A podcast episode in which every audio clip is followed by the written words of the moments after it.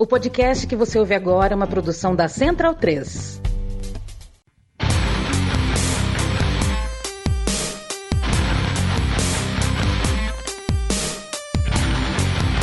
Começa agora o Xadrez Verbal. Boa Aurora, ouvintes do Xadrez Verbal, meu nome é Felipe Figueiredo, estamos aqui chegando em mais uma edição do Repertório, programa de entrevistas do Xadrez Verbal. E no programa de hoje eu conversei com o Hussein Kalut, ele que é cientista político, professor de relações internacionais, ocupou cargos na administração pública e é pesquisador da Universidade de Harvard. Uh, vocês vão notar né, que no programa foi apenas eu durante o papo, eu e o professor. Uh, o Matias não pôde participar, não, não, né, não deu para encaixar as agendas e o Matias poder participar, infelizmente. Uh, lembrando que se você tiver contatos e sugestões de nomes para a próxima temporada do repertório, escreva para contato arroba xadrezherbal.com, certo? Uh, então, sem mais delongas, vamos ouvir aí nossa conversa, nossa entrevista com o professor Hussein Kalu. Como vocês vão ver, foi uma conversa bastante completa, bastante extensa, certo? Bem, ouvintes do repertório, é com muita satisfação que a gente recebe o professor Hussein Kalut, ele que é cientista político, professor de relações internacionais, ocupou cargos na administração pública e é pesquisador da Universidade de Harvard. Uh, inclusive, ele fala com a gente diretamente de Boston. Uh, professor, novamente, muito obrigado pelo seu tempo, pela sua disposição. Inclusive, foram uh, meses entre o meu primeiro convite e depois entre eu efetivar o convite, tive até uma pequena confusão, mas é uma satisfação muito grande recebê-lo aqui no programa. Felipe, muito obrigado pelo convite, é uma alegria e uma honra estar no seu programa, uh, que de verdade prezo muito, e tenho certeza que teremos uma ótima conversa e certamente quem nos ouvirá, uh, não tenho dúvidas que uh, terá uh, informações de relevo e talvez mais dúvidas, né, para instigar a reflexão. Bem, e, e, professor, falando em, em dúvidas, né, uh, falando um pouco da, da, sua formação, você tem uma formação dupla, né? Você é formado tanto em relações internacionais quanto em uh, ciências sociais, é, em, em, né, formação em ciências sociais, é, com uh, especialização na ciência política. Uh, eu queria que o senhor comentasse, contasse um pouco para os nossos ouvintes, do, justamente do início da sua carreira, dessa formação dupla, né, que às vezes é muito é muito comum, né, na área de humanas, pessoal que faz história e direito, por exemplo. Uh, então, da onde veio essa formação dupla e como se deu a, a o caminho para as relações internacionais?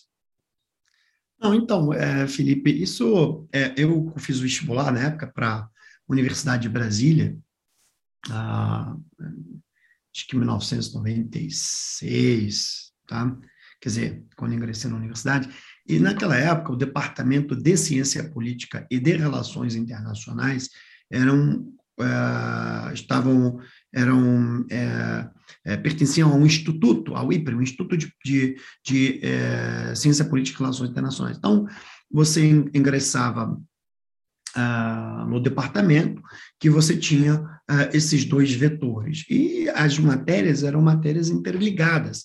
Então, você poderia, na verdade, ah, pegar matérias da ciência política, como poderia pegar matérias da grade de relações internacionais. A grade, mais ou menos, é quase 50%, 40%, 50% da mesma grade. E aí eu fui pegando, canalizando cada vez mais no curso ciência política, pegando muitas disciplinas do curso de Relações Internacionais. Né? E acabei, no final das contas, terminando os créditos dos dois cursos. Né?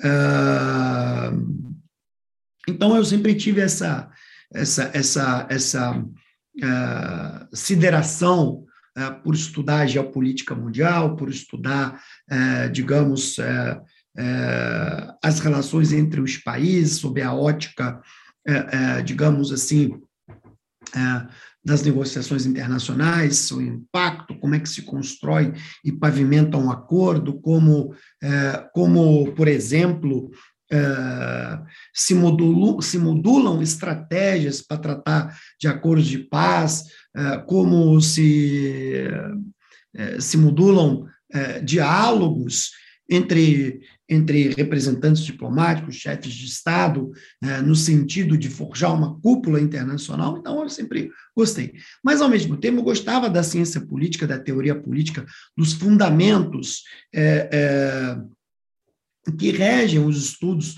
dos partidos políticos, é, é, é dos processos eleitorais. Então, eu achava que eu precisava, quer dizer, um, além de gostar de relações internacionais, de de, buscar essa formação, eu queria, ao mesmo tempo, ter é, um esteio na ciência política, que pudesse também é, é, me auferir a capacidade de compreender o funcionamento é, sociopolítico da nossa sociedade, né, da sociedade brasileira. Então, eu achava que uma complementava a outra. Na verdade, era necessário. Até para você formular uma política externa, você precisa ter a dimensão e a compreensão dos seus problemas internos. Né? E a ciência política te dá, de fato, esse arcabouço de conhecimento. Né? Uh, então, eu, enfim, eu achava que uma complementava a outra, e aí acabei meio que. É, comecei na ciência política, fazendo matéria de relações internacionais, foi desenvolvendo, e no final das contas, eu sou cientista político, mas é, é, da veia das relações internacionais, ou da política internacional comparada, por assim dizer. E assim acabou se dando a minha, a minha, a minha formação universitária. Uh... E, e, a partir dessa formação universitária, como foi uh, o início da, da sua carreira? Inicialmente, senhor pretendia seguir uma carreira mais acadêmica ou uma carreira. Uh, porque né, o, o, o, currículo do senhor é, é extremamente vasto. Então, é, é, como se dá o início da sua carreira profissional, os primeiros caminhos da sua carreira profissional? Tá. Eu acho que, Felipe, assim, eu sempre gostei da academia, tá? Eu sempre gostei de lecionar, de, de pesquisar de transmitir o meu conhecimento. Acho que é, existem três profissões que é quase que um sacerdócio. Você ser padre, você ser médico, você ser professor, né? em que você, de fato, tem que se doar para os outros. Né? Eu falo medicina no sentido clássico da coisa, né? aqueles médicos de família, de interior e tal. Meu pai era médico, então eu, eu via a dedicação dele de querer cuidar dos outros. Né? E o, o sujeito que, enfim, que opta por ser um sacerdote, então também é, levar a palavra divina, tem que se dedicar para o, junto ao próximo. E o professor, para mim, era é, é, uma forma de sacerdócio. Então, eu sempre gostei da academia, da atividade acadêmica, do debate intelectual, da, da, da, uh, da produção do conhecimento, entendeu? E de poder ajudar a formar uh, jovens, enfim, uh, no caminho que você seguiu na, na, na universidade e ajudá-los, em algum sentido, a, a, a, a realizarem os sonhos, é, é, os seus respectivos sonhos. Né? Então, para mim, a atividade acadêmica sempre foi, digamos, é, o que mais, é, o que mais uh, me atraiu. E logo de cara eu acabei entrando na academia, quer dizer, eu me tornei professor e tal, e, e tal. Mas eu sempre gostei também, e aí é, é, eu sempre tive curiosidade, depois que eu passei a gostar. Primeiro, curiosidade. Como é que era o mundo real decisório? Como é que se decidiam as coisas? Né? Como se forjavam os processos decisórios? Né? Então, na academia você estuda, você analisa, mas você não acompanha em loco, você não está envolvido né? Então, e aí eu hum, passei a ter o gosto pela análise política, pela análise de política internacional, passei a gostar de, é, é, de, de querer entender como é que a política externa funcionava, como é que os caras tomavam a decisão, né? como isso era modulado, é, o que comanda é, um pensamento de um ator governamental a proceder naquela direção e não na outra. Né? Então, essa gestão da, da decisão, eu tinha curiosidade. E aí eu acabei uh, indo logo de cara fazer, uh, na minha início da minha carreira, uh, fui trabalhar no, no, no, Itamaraty, é, é, e passei alguns anos lá. E aí eu acabei vendo como é que funcionava e tal. É, digamos, sanei a minha curiosidade. Né? E depois dali eu voltei para a academia, fiquei um período lá, mas mesmo estando lá, sempre estive na academia, nunca abandonei a atividade acadêmica, né? a militância, digamos, professoral, né? por assim dizer, acadêmica. E aí eu voltei. E aí, enfim, poucos anos depois, eu fui trabalhar na. Estava nos Estados Unidos, voltando para o Brasil, e fui convidado, na época, para trabalhar na Procuradoria-Geral da República. É, para, na época, montar o Departamento de Cooperação Jurídica Internacional. E aí para mim, se demonstrava um desafio diferente. Quer dizer, aí eu, numa posição de estruturação de um, uma, de um órgão governamental, de, de uma, enfim, de um aparato, de um órgãozinho governamental, né, em que também eu terei de tomar decisões ali e, formular um processo decisório, ainda que seja microlocalizado numa instituição uh, uh, mais específica, como é o Ministério Público Federal. Então, e daí eu consegui combinar, aí eu passei a combinar essa, esse trabalho de execução, de formulação e execução, né, a gestão de um processo decisório, ao mesmo tempo que é, atuava no campo acadêmico. E uma coisa passou a retroalimentar a outra. Né? Retroalimentar a outra.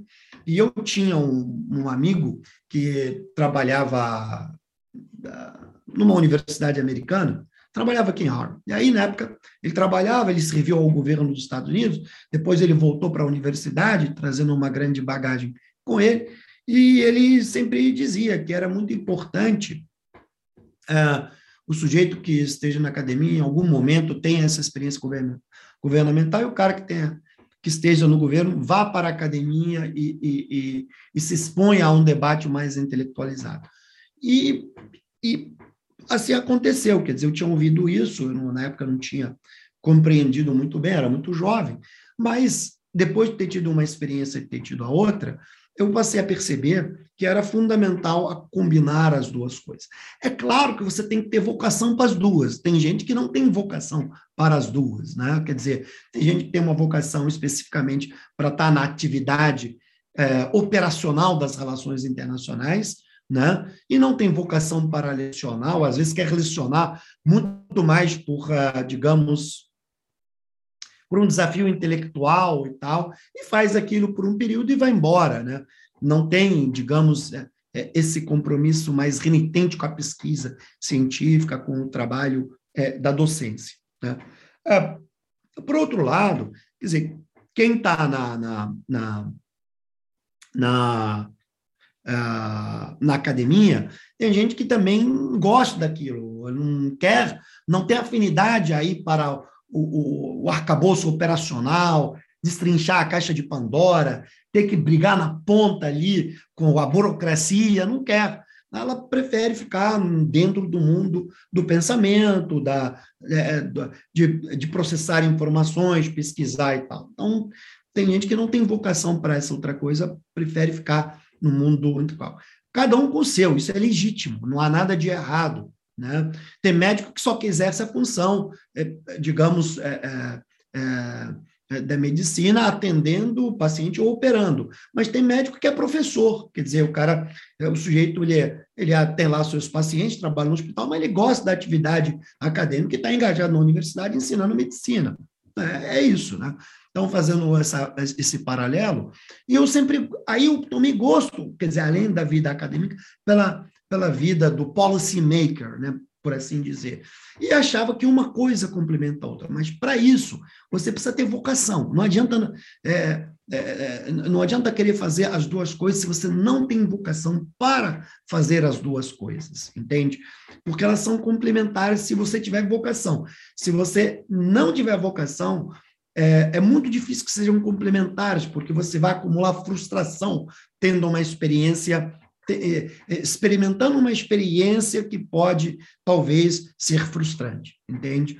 Uh, e tem gente, como eu te disse, tem gente que está no meio operacional, quer ir para academia, né? Uh, por um desejo flerte intelectual e tal, de se expor a, um, a esse tipo de debate circunstancialmente, né? E tem gente que às vezes está na, na vida, sei lá, acadêmica, quer ter o prestígio de exercer uma função pública, né? mas quer fazer aquilo por um curto período de tempo. Quer dizer, o sujeito não é um, um policy maker é, com toda a acepção da palavra. Também é legítimo as duas coisas. Então, eu consegui combinar, enfim, esses dois vetores, né? E aí, isso me permitiu, dali, exercer outras funções. Ah, é, servir em outros é, é, aparatos públicos, outros aparatos do Estado. Dali, da Procuradoria, fui para o Superior Tribunal é, de Justiça, é, para a Secretaria de Assuntos Internacionais, para chefiar né, a Secretaria de Assuntos Internacionais, é, e aí eu acabei também fazendo uma, é, enfim, buscando me expor dentro da área de relações internacionais a, a tópicos diferentes, sabe? Porque eu acho que é, um bom, um bom internacionalista é aquele que procura sair do seu quadrado, do seu específico domínio é, é, temático, entendeu? Em que ele procura explorar outras vendas, porque isso o enriquece, inclusive, dentro do seu equilátero, equilátero de trabalho, dentro do seu espaço de trabalho. Né? E aí, enfim, dali, do STJ, tive algumas experiências internacionais, mas vinculado, estando na onde eu estava, exercendo a função. Daí, enfim, aí eu mergulhei no mundo latino-americano e no mundo ibero-americano, que aí foi uma fascinação extraordinária para mim e foi talvez uma experiência ultra enriquecedora que me fez ter assim um, um, um pêndulo voltado para a América Latina que eu não tinha descoberto, né? E aí, primeiro foi a experiência de trabalhar na cúpula judicial ibero-americana, é, em que o Brasil tinha a presidência pro tempore, e a presidência pro tempore, naquela época, cabia ao STJ, e eu acabei mesmo que sendo, digamos assim, o secretário, uma espécie de secretário executivo, secretário, enfim, né, da cúpula, né? uma espécie, digamos, pela parte brasileira, claro, o presidente do Poder Judiciário brasileiro presidia a cúpula, mas a dinâmica é, é, do dia a dia do trabalho, do encargo, é, ficou sob a minha responsabilidade. A Espanha acumulava naquela época a Secretaria Permanente, que é uma espécie é, de uma secretaria mais administrativa da cúpula. E aí eu tive que visitar vários países, enfim, é, mergulhar nos problemas reais que tocam os países latino-americanos, como desigualdade, acesso à justiça por parte das populações desfavorecidas ou vulneráveis, é, ter que lidar, por exemplo, com é, temas é, conexos ao crime organizado transnacional, ter que lidar com temas é, sobre segurança jurídica, isso tem muito a ver com investimento.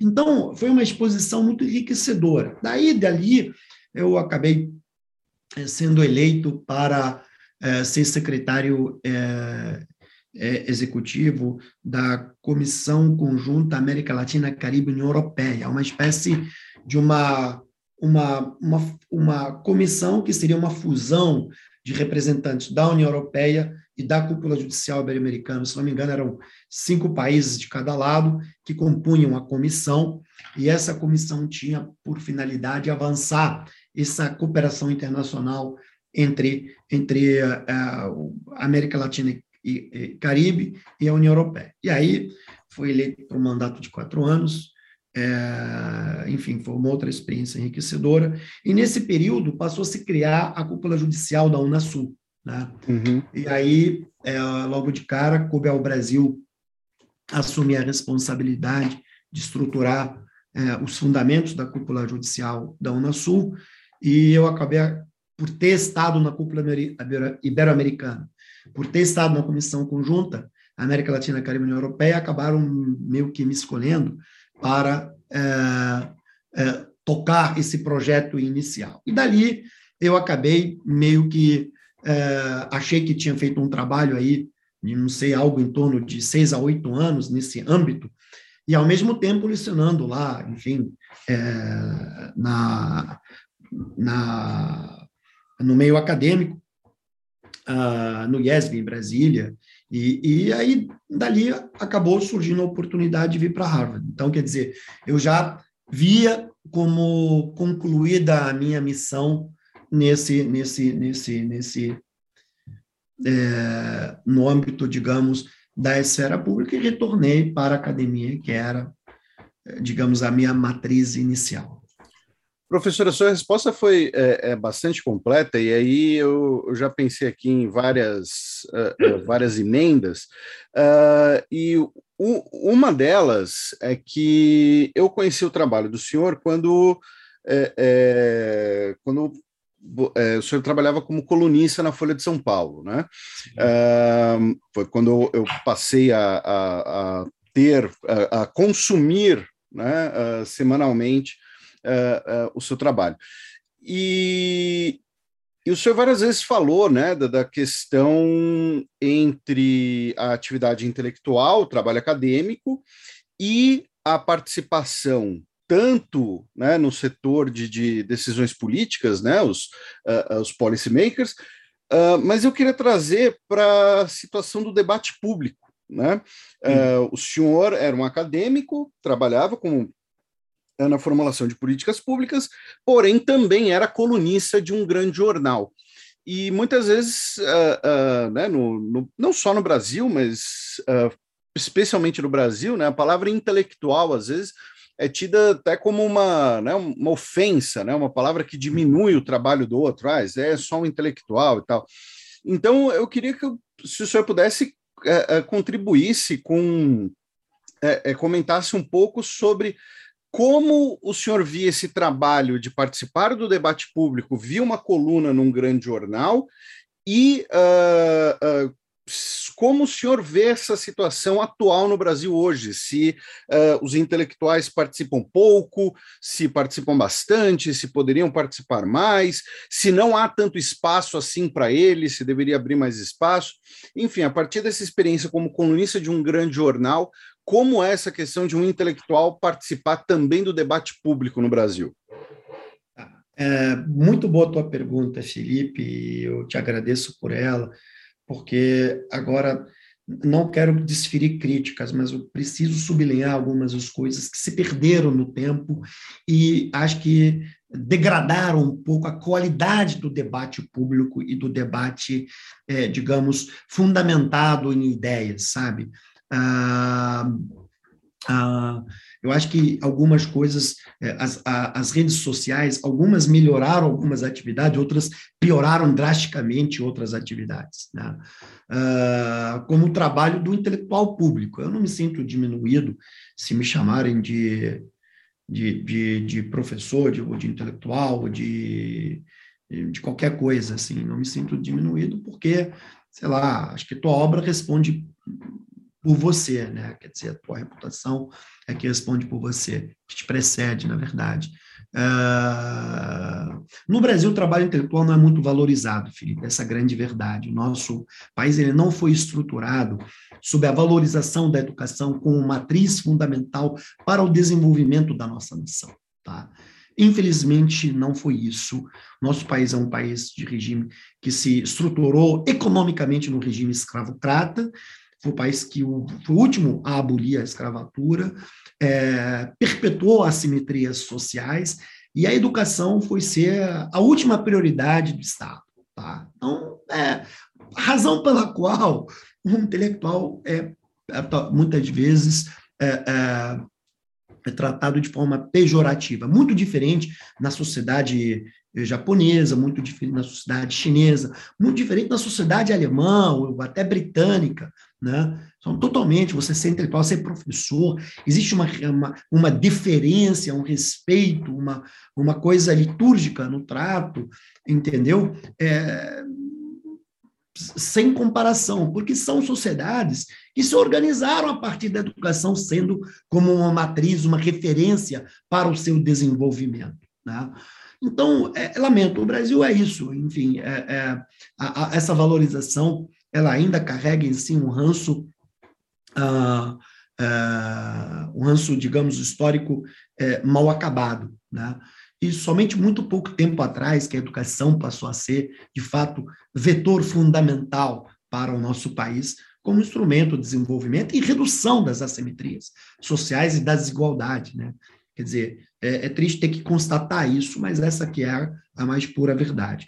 A forma como eu cheguei à Folha, eu, pô, eu, eu quando estava na, na academia, eu, quer dizer, eu estava é, eu na academia e na ao mesmo tempo de, de, de, é, de professor, é, e eu passei a escrever artigos. Eu logo, é, na, minha, na minha formação, é, na UNB, eu passei a estudar muito Oriente Médio, muito Oriente Médio, por falar um pouco árabe e tinha domínio sobre o idioma, então isso me facilitava a, a, a ter acesso a conteúdo é, mais do que os outros que procuravam estudar a matéria a partir de um ângulo especificamente de produções publicadas é, em línguas latinas, né? quer dizer, o anglo-saxônicas. Né? Então, eu dominava isso, mas também dominava o, o, árabe, então eu lia outras coisas. Então, aí passei a estudar a, a, a Oriente Médio, e aí muitas vezes havia uma demanda é, para escrever sobre os conflitos médio-orientais, então eu escrevia. É, e aí, claro, eu era muito novo, então me especializei numa área porque sabia que se fosse falar naquela época de política externa, da, tá, de política externa americana, ninguém me ouviria. Era um garoto de vinte e poucos anos, tinha muito mais gente relevante, com obra muito mais bem talhada para falar. E aí, no Oriente Médio, eu acabei criando o meu, digamos, é, o, o, meu, meu bantustão, porque eu dominava bem a matéria, quem dominava, por mais que era mais sênior, talvez pecava por uma. É, é, é, por, por, pela, por não ter uma formação mais completa, que pudesse abarcar uma visão muito mais sistêmica a partir da região em si, de literaturas produzidas na, na, na região médio-oriental. Né? Então, isso me eu dei uma entrevista aqui, um, um artigo ali, e aí passou a ser, a ter demandas para escrever mais, mais, mais. E aí, quando eu estava, eu já colaborava com a Folha, escrevia, hum, sei lá, periodicamente, cada dois meses, é, é, mandava um artigo e tal, e aí outros jornais e tal, e aí surgiu o convite. E eu achei que era um espaço nobre, um espaço importante, e que era um dever aceitá-lo. Claro que todo mundo sabe, quem é colunista, não é bem remunerado, e eu nunca fui por causa da, do dinheiro. Eu achava que ali era um espaço em que poderia é, estabelecer uma interlocução com a população, com a sociedade e até com a elite brasileira, para que pudessem compreender de forma muito mais miuçada, muito mais, digamos, burilada, muito mais, é, digamos, matizada a problemática das relações internacionais, do Oriente Médio, da política externa brasileira. Né? E aí eu, eu, eu fui, quando o Sérgio Dávila é, me convidou e Fábio Zanini, eu, é, eu o Fábio foi quem, quem primeiro, é, é, digamos, foi meu padrinho. É, depois ele saiu da, da editoria, daí a Luciana Coelho foi a minha, a minha madrinha, digamos assim, foi minha chefe. E o Sérgio Dávila, na verdade, foi quem, quem, quem me convidou, quem formulou o convite, quem é, eu tive uma reunião com ele, que ele me convidou, e ele acompanhava o que eu escrevia na época, e os artigos tinham uma ressonância. Eu sempre buscava escrever de forma muito equilibrada, cara, desimbuída, sabe, de paixões, desimbuída de, de, de uma militância meio, meio meio burra, sabe? Eu procurava olhar as coisas com a, a partir de um prisma de, de uma racionalidade, analisando os fatos e tentando é, é, mostrar a razão do funcionamento daquela região ou daquela decisão. Né? E naquela época, quando comecei a escrever, achava que era importante é, fazer essa contribuição para o debate público, seja para para criticar ou para ser criticado. Né? Eu acho que um acadêmico, é muito comum na academia estrangeira, especialmente a europeia e a norte-americana em particular, aqui as pessoas convivem muito bem com a crítica. A crítica faz parte do cerne, do cerne do debate acadêmico. Então, aqui, o, o sujeito discordar de você é a coisa mais natural do mundo. E a coisa mais natural é você acolher, seja para aprender, seja para você refinar o teu contra-argumento. No Brasil, não. No Brasil, é, pô, se você critica alguém, se torna inimigo. Se alguém. É, é, isso é visto como uma diminuição da sua capacidade intelectual. Né? Então, é, eu tive que aprender a navegar esse mundo. Né? Eu estava em Harvard quando a Folha me convidou, é, e aqui para mim era muito natural. Né? É, pô, se você é o cara que não critica, não, não tem uma análise crítica sobre algo, é porque você não você não estudou o suficiente ou não sabe pensar o suficiente. É isso. Né?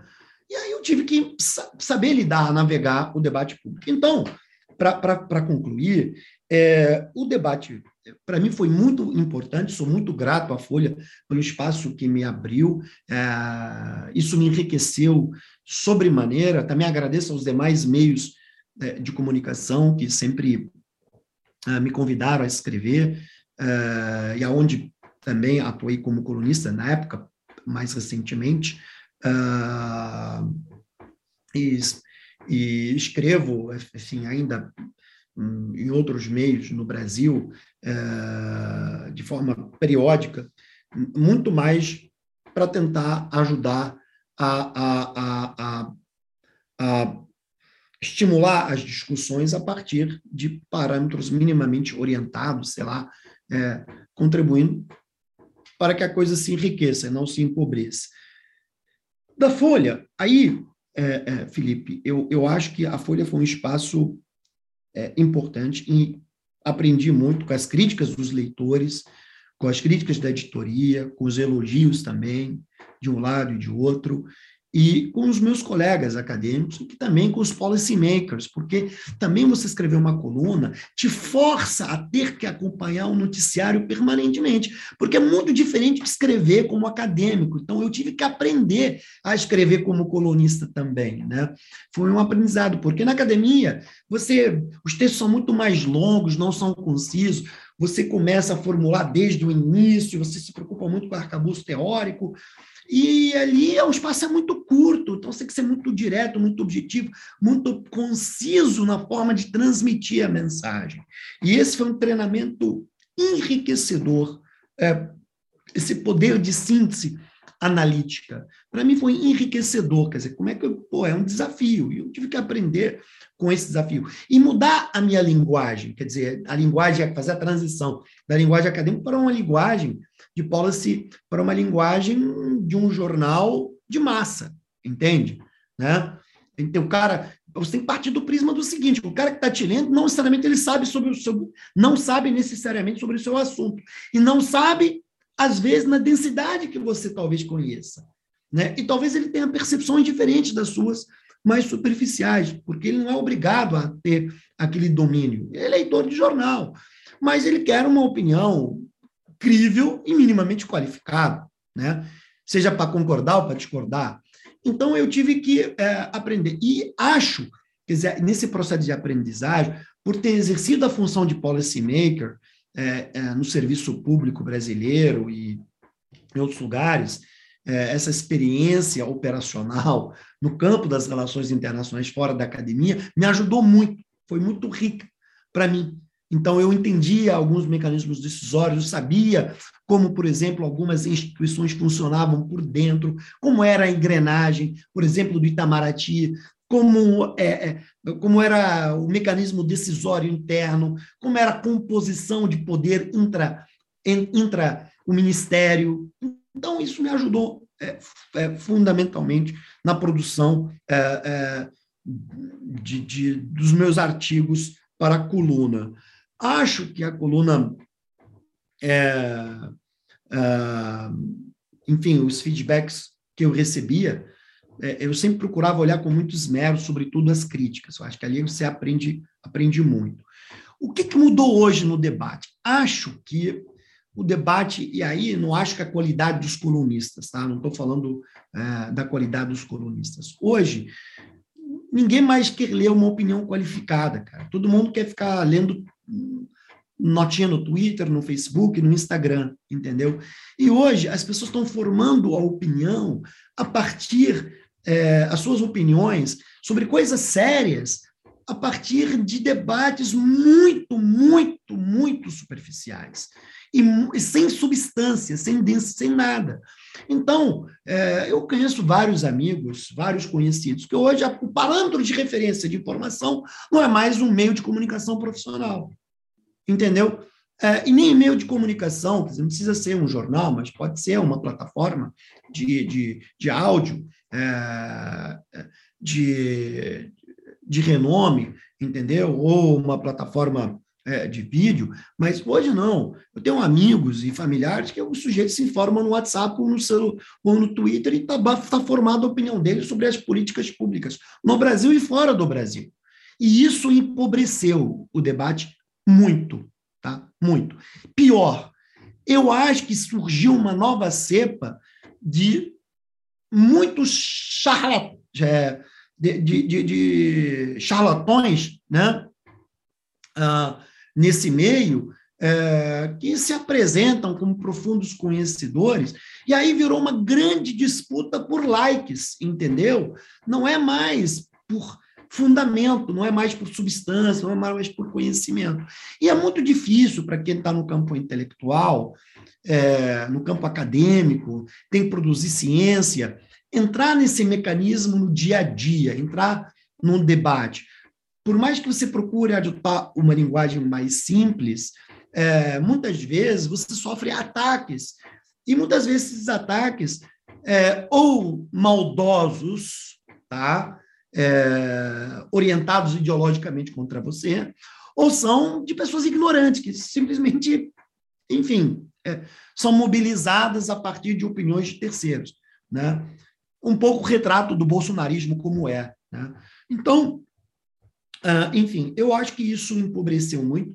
Eu acho que hoje virou uma quase que uma uma uh, uma disputa para ser celebridade nas mídias sociais. Uh, todo mundo quer opinar sobre tudo e qualquer coisa, né? e isso torna o debate um pouco mais mais pobre, tá? Então virou uma disputa por likes, virou uma disputa por por exposição extemporânea. É claro que tem acadêmicos importantes que às vezes colocam informações de fundo para combater as fake news, para combater informações é, que não estejam consubstanciadas é, é, em fundamentos científicos, porque a ciência também acabou perdendo o seu valor, né? Quer dizer, veja o que está acontecendo no Brasil, o que aconteceu com Trump quando estava como presidente aqui. Né? A ciência deixou de ser uma referência de desenvolvimento, uma referência passou a ser, porra, tratada como nada, né? como lixo, quer dizer. É... E aí eu falo que é, eu lamento muito porque o consumo de informação está sendo a partir disso. Então, o sujeito consome informação se tiver muito like. Se tiver muito like, ela é, é boa, né? É, e não é mais o conteúdo em si. E isso que eu acho que está empobrecendo o debate público de forma geral.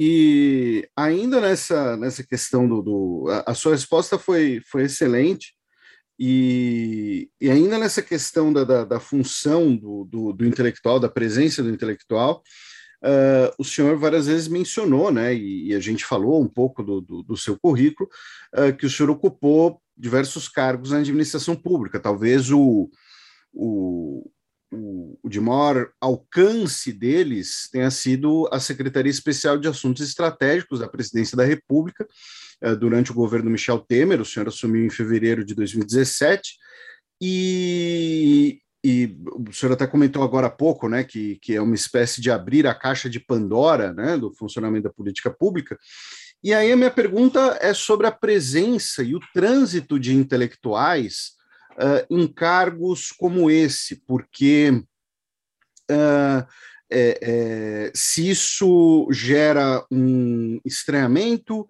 se isso é bem-vindo, porque, por exemplo, para parte da opinião pública, e hoje a gente vê um pouco isso, né? Uh, a presença de um, de um professor universitário num, num, cargo significa que esse cargo está sendo uh, ideologizado, aparelhado, ele deveria ser ocupado por carreiras de Estado.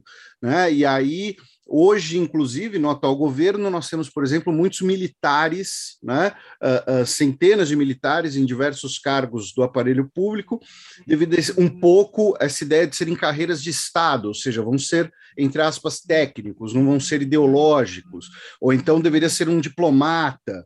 Enfim, uh, como o senhor vê essa, eh, essa essa dualidade entre ser um intelectual e ocupar um cargo na administração pública perante, inclusive, essas acusações, muitas vezes bobas, vamos deixar claro, né, de que é uma ideologização, de que é um aparelhamento, e também, se possível, eh, contar um pouco sobre como foi né, a, a, o seu período na Secretaria Especial de Assuntos Estratégicos. Eu até separei algumas outras coisas aqui, uh, mas o, o, que o senhor achar pertinente e que quiser já uh, partilhar com a gente, fique completamente à vontade. Tá bom. Vamos lá, Felipe. Eu, eu acho que eu acho que essa avaliação de que não pode haver professores exercendo funções é, públicas é, ou estando em posições ah, ah, na administração federal, etc. Isso é uma tremenda bobagem. Tá? O Brasil tem inúmeros casos, em diversos, incontáveis casos de acadêmicos, de professores que ocuparam função na administração pública e foram bem-sucedidos, fizeram excelente trabalho. Tá? É, Fernando Haddad foi um excelente ministro da Educação. Tá? Ele era professor universitário. Então, assim como o professor Celso Laffer, né, só para não falar de um lado, era professor da USP e foi ministro das Relações Exteriores e é, é, a, produziu boas coisas. Né? E você tem, é, em vários outros campos, economistas que eram acadêmicos e foram exercer função é, é, é, na no Ministério da Fazenda e foram bem sucedidos, e no Ministério da Justiça, idem. Né? Então, tem a, a tese, a tese de que se o sujeito é professor, ele não domina a máquina pública, não conhece, isso também não é verdade, não, tá? Não é bem assim. Uh, eu acho que existe talvez um preconceito. Isso revela um pouco de preconceito ou reserva de poder ou a, a preservação de um condomínio de poder para determinadas classes ou determinadas carreiras, tá? É, tá aí, o Ernesto Araújo era de carreira, foi chanceler. Olha, olha o tremendo fiasco que isso uh, uh, foi, né? E, bom, e você teve, por exemplo, o Aloysio Nunes Ferreira, que não era diplomata de carreira, político, e foi um bom é, ministro das Relações Exteriores. Tá? Então, então eu, eu acho que essas análises são análises muito superficiais, né? são muito mais de caráter corporativo, entende? É muito mais para preservar quinhão de poder, espaço, etc. Não tem a ver com a qualidade do trabalho, com a biografia do sujeito, com conhecimento. Né? É, eu posso mencionar N casos de professores que exerceram função de Estado e foram bem-sucedidos. Tá? Muito bem é, é, é, sucedidos. Talvez os professores que foram escolhidos pelo governo Bolsonaro para exercerem essas funções foram mal sucedidos porque eram maus professores, não era porque eram professores, entende? Então, o cara lá que ele colocou no Ministério da Educação, até o atual, são caras que não têm envergadura do Fernando Haddad e, e de outros, de Paulo Renato e de outros ministros que o Brasil teve. O do Cristóvão Buarque, me desculpa, Cristóvão Buarque também foi, uh, uh, uh, foi um bom, excelente senador, e, enfim, e foi o ministro da Educação que buscou fazer, deixar um, um, um, legado no que diz respeito à primeira infância. Então, assim, é, eu posso dar mil exemplos. Assim, é, isso aí me parece muito mais É, o Henry Kissinger era aqui, professor em Harvard, foi ser conselheiro de segurança nacional, depois secretário de Estado. Enfim, o Joseph Nye é professor em Harvard, foi ser é, special advisor do governo Clinton. Samantha Power é professora aqui, foi embaixadora do Obama na ONU. Então, isso aí é, é, é, não é comparar, acho que não é. Eu acho que muito, tem muito mais a ver com, com corporativismo é, barato e com é, preservação de condomínio de poder. Tá? Então, essa é a minha avaliação quanto a isso. Né? Uh, no que diz respeito à Secretaria de Assuntos Estratégicos, quer dizer, primeiro, deixa eu explicar, a SAI é uma área de Estado, ela não é uma área partidária, ela não pertence a partidos, a, a feudos partidários. Porque a função de quem trabalha lá é uma função intelectual, é uma função de produção, é uma função de pesquisa, é uma função de análise, é uma função de mitigar riscos. Não é uma função, você não faz obra, você não é, tem recurso, você não tem fundo, você não transfere é, dinheiro para para prefeito, é, para município, para deputado, para, parlamentar de forma geral. Você não tem recurso, a SAI não tem recurso, ela não gere recursos públicos, tá? não paga emenda parlamentar. Então, é uma função muito específica, porque ela precisa de um perfil específico também, né? Se o cara é totalmente acadêmico, ele vai ter que entrar lá e se adaptar e ir conhecendo. Alguns são bem-sucedidos, outros têm dificuldade. Agora, se você tem uma experiência preempetória é, é, de policy maker no aparato público, é muito mais fácil. Né? Então, se eu tive até chegar a sair, sei lá, 20, é, 20 e poucos anos, de carreira acadêmica, eu também tive exatamente quase 20 anos de carreira no aparato é, é, público ou privado. Então, eu, eu conhecia o mundo para além dos muros da academia. Né? Eu conhecia a máquina pública, eu conhecia a, a, a correlação de força entre os poderes. Eu tinha trabalhado, como disse, no Itamaraty, havia trabalhado no Ministério Público, no Ministério, no Ministério Público, eu trabalhei no Poder Judiciário, então tinha transitado por por todos os poderes da República, à exceção, talvez, do Poder Legislativo. Mas eu tinha muita interface no Poder Legislativo quando estava no Ministério Público, quando estava no Poder Judiciário, nas comissões. Eu, ajudei é, inúmeros projetos e compus vários grupos de trabalho na, na Comissão de Relações Exteriores, na Comissão de Integração Nacional, enfim, na Comissão de Assuntos Econômicos. Eu, eu fui em várias comissões quando estava em outros lugares. Então, então eu conhecia o funcionamento também, digamos, do trabalho, é, é, é, parte do trabalho, das funções do poder legislativo. Então, quer dizer, eu tenho um perfil muito específico também. Então, quando eu cheguei lá, para mim, não, não, eu não tive dificuldade de ter que me adaptar à máquina pública. Eu sabia das mazelas, da lentidão, do corporativismo e tal. E a SAI é uma área, Felipe, que é muito diferente das outras áreas. Ela não tem quadro técnico próprio. Ela não tem, digamos, é, é, memória histórica, porque a SAI foi criada, extinta umas cinco vezes. E toda vez que você cria, é com propósito, quando se extingue, não fica nada. Então, eu basicamente começar um trabalho quase que do zero, literalmente, na verdade, para dizer do zero. Né?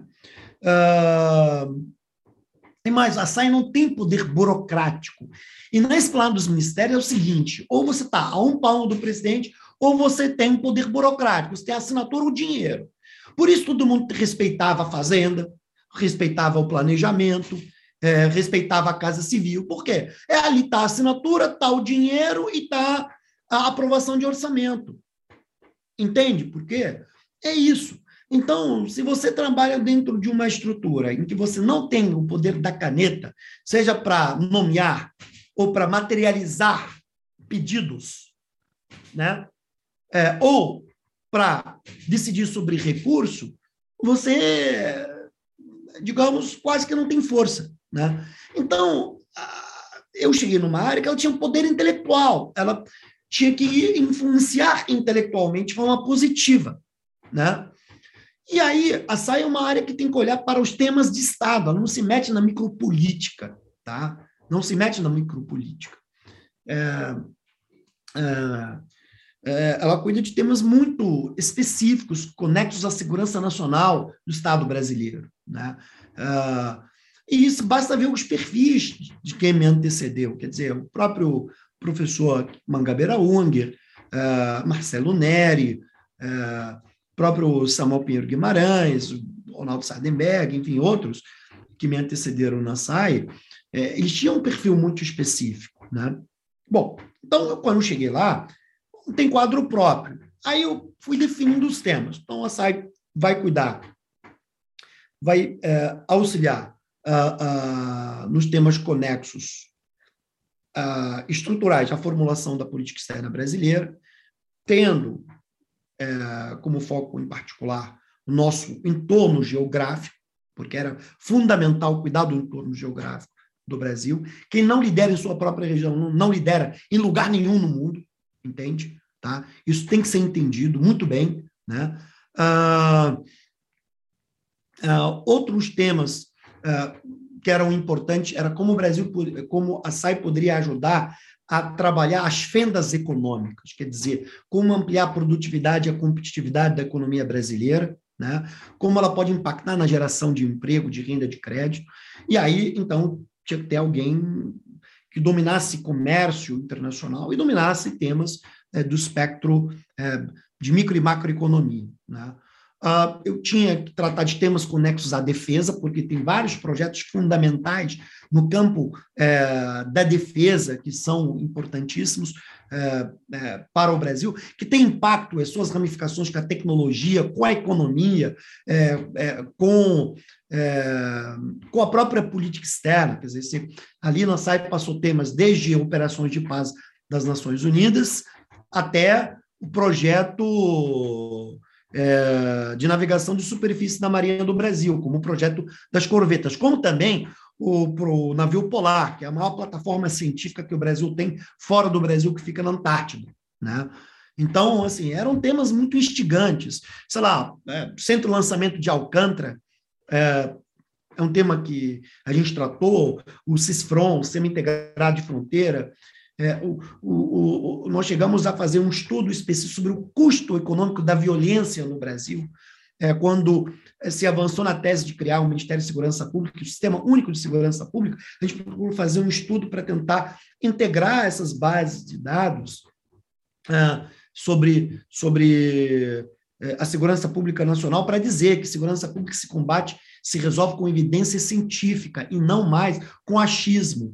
Então, as políticas públicas precisam ser moduladas a partir de estudos científicos comprovados. Né? Então, não adianta chegar no Maranhão e botar 200 viaturas da polícia para combater, por exemplo, é, é, o, o, flagelo da violência, você não cuidar da educação.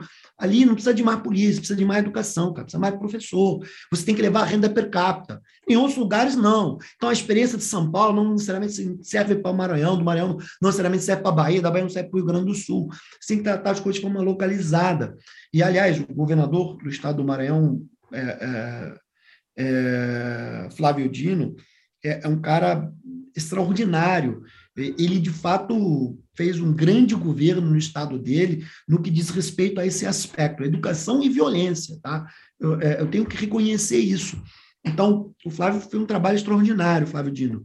Uh, uh, então, eu tive que lidar com temas de defesa, temas de economia, temas de política externa, temas.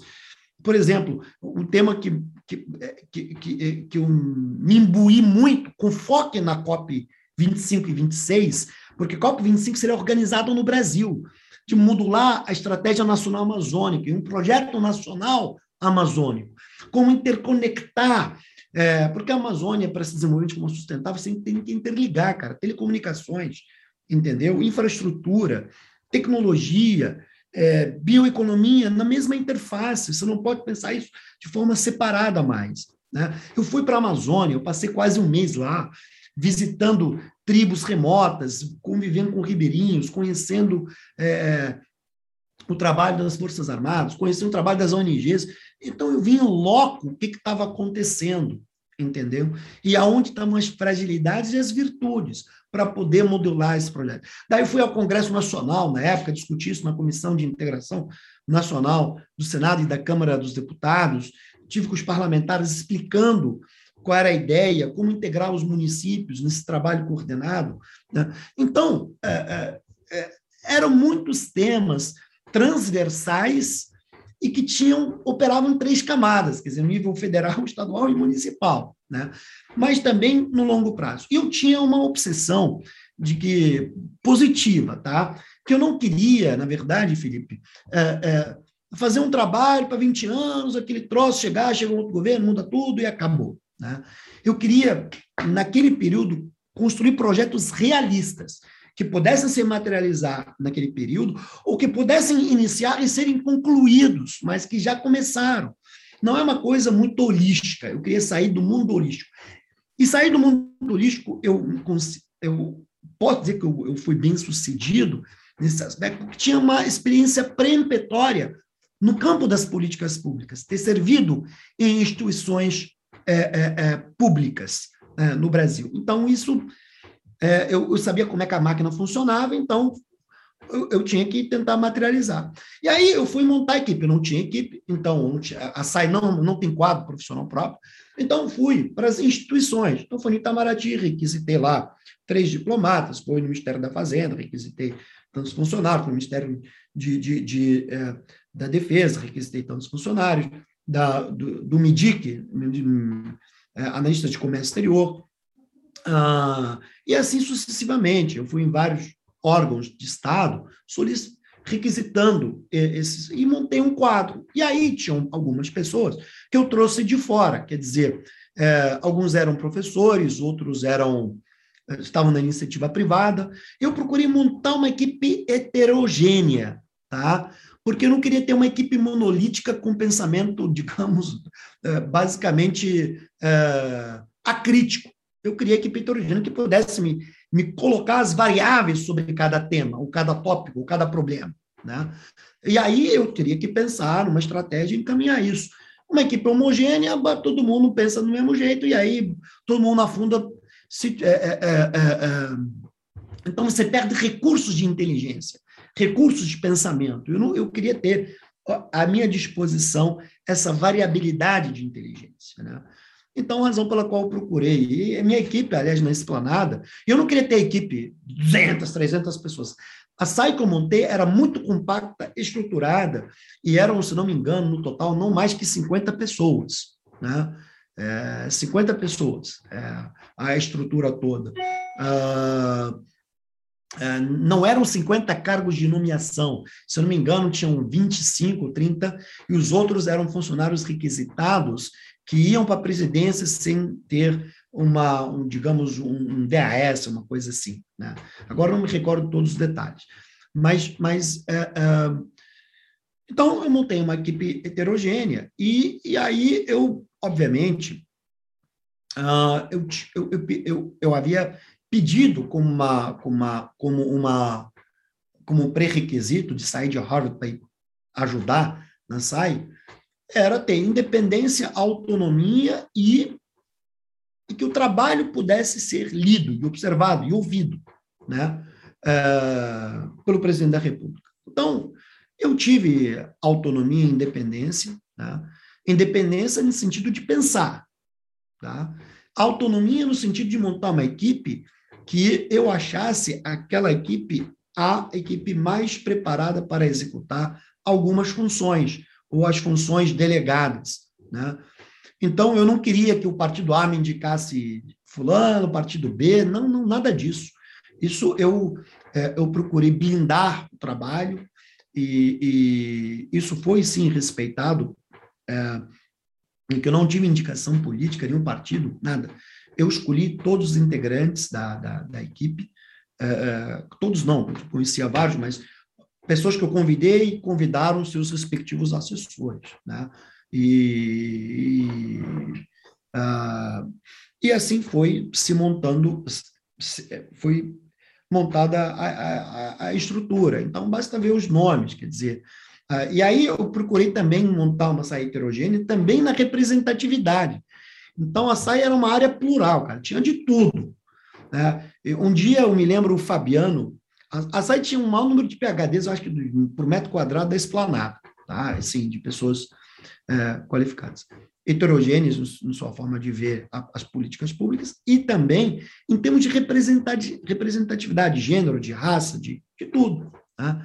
Então, é, um dia o um dia o, o Fabiano, é, que, que era meu assessor, e a, e, e a Lívia, que era minha chefe, fizeram uma conta e me trouxeram.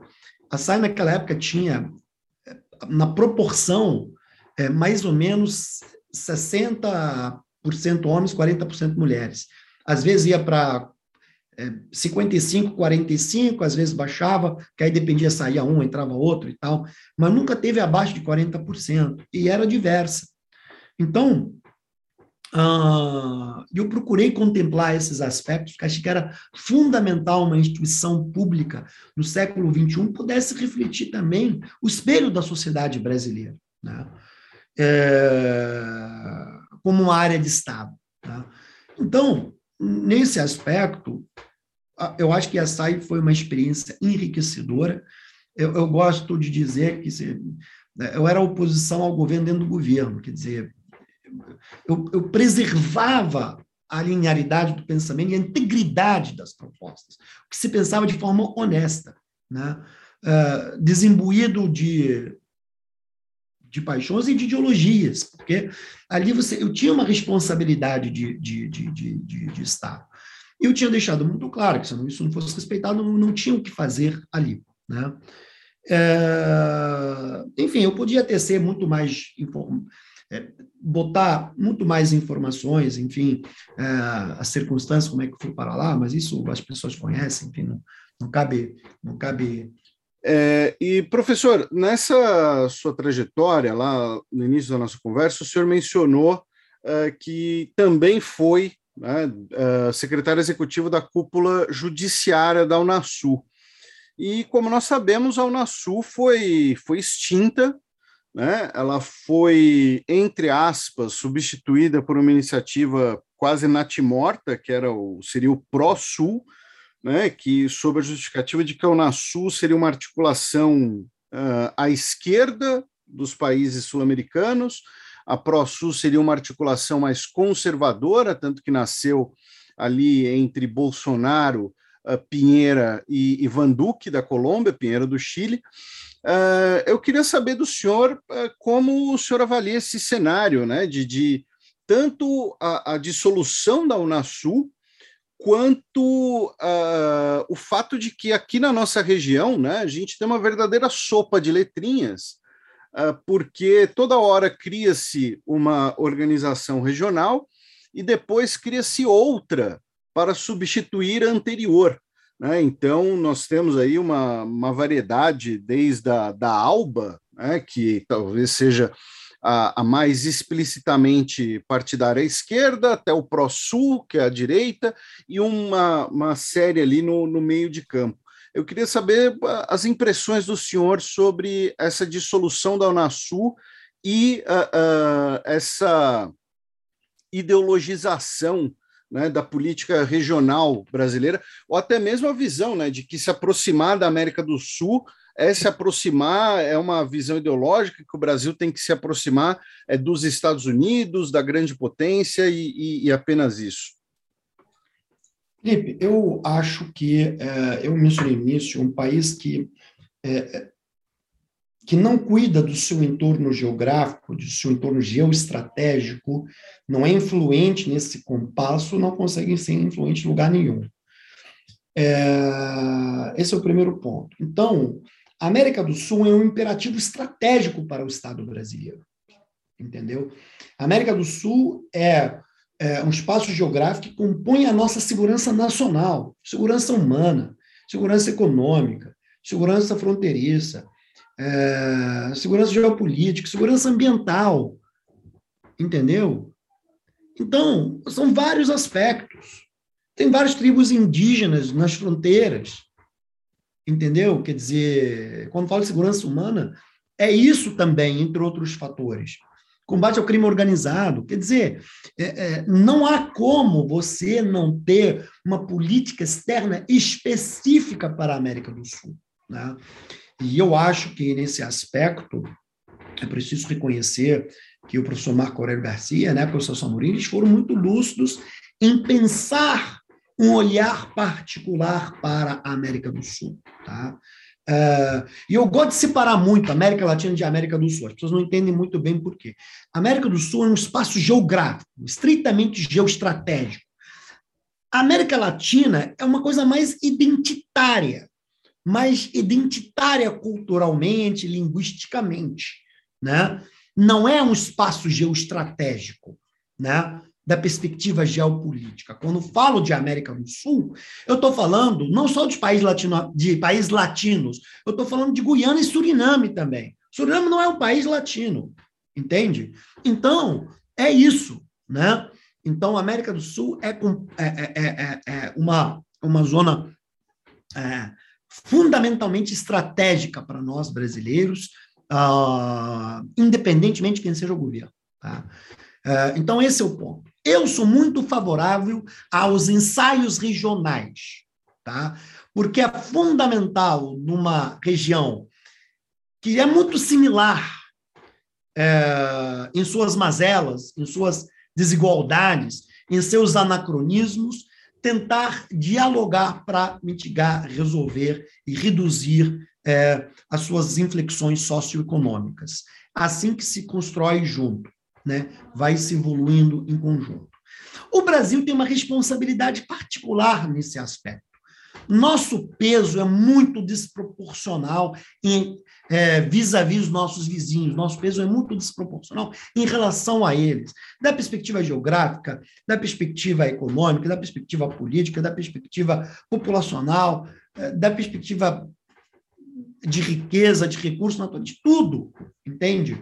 Então, o Brasil tem por compromisso, por obrigação, ser o indutor do processo de desenvolvimento.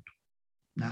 Se você quer uma região pacífica e desenvolvida, e você, na condição de maior economia, maior força política, você não pode atuar de forma predatória, você tem que ser o elo de indução do desenvolvimento. Porque grandes potências, aí depende, cada país, cada história tem as suas singularidades. Algumas potências elas se edificaram a partir de, é, é, é, a, partir de premissas muito particulares, né, em que se tornaram predatórias. E algumas são predatórias. A essência de ser superpotência, na visão de alguns países, é ser predatório. Não é essa a nossa índole, a nossa formação, não é essa. Nossa formação, embora sejamos uma potência regional, nós não somos atores predatórios, porque nós sempre tivemos o cuidado de evitar a construção, evitar que se é, que sejam construídas coalizões anti-brasileiras. Não nos interessava ter coalizões anti-brasileiras, né? porque isso minava a nossa capacidade uh, de atuarmos no ensaio regional e hemisférico e também no contexto internacional. Isso nos enfraquecia. Então, o Brasil tinha por obrigação uh, moral e, e estratégica, não é só moral, estratégica, política, cuidar e desenvolver, porque o desenvolvimento dos nossos vizinhos reflete positivamente no nosso desenvolvimento. Tá? É, isso é importante ser dito. Hoje, o Brasil na América do Sul está à deriva, na América Latina também, está à deriva, tá? deriva. É, nós estamos em queda livre. É, nossa reputação está de, degradada e nós não conseguimos olhar para é, os nossos vizinhos como parceiros estratégicos. O, o, Brasil não pode decodificar sua relação na América do Sul subótica direita-esquerda.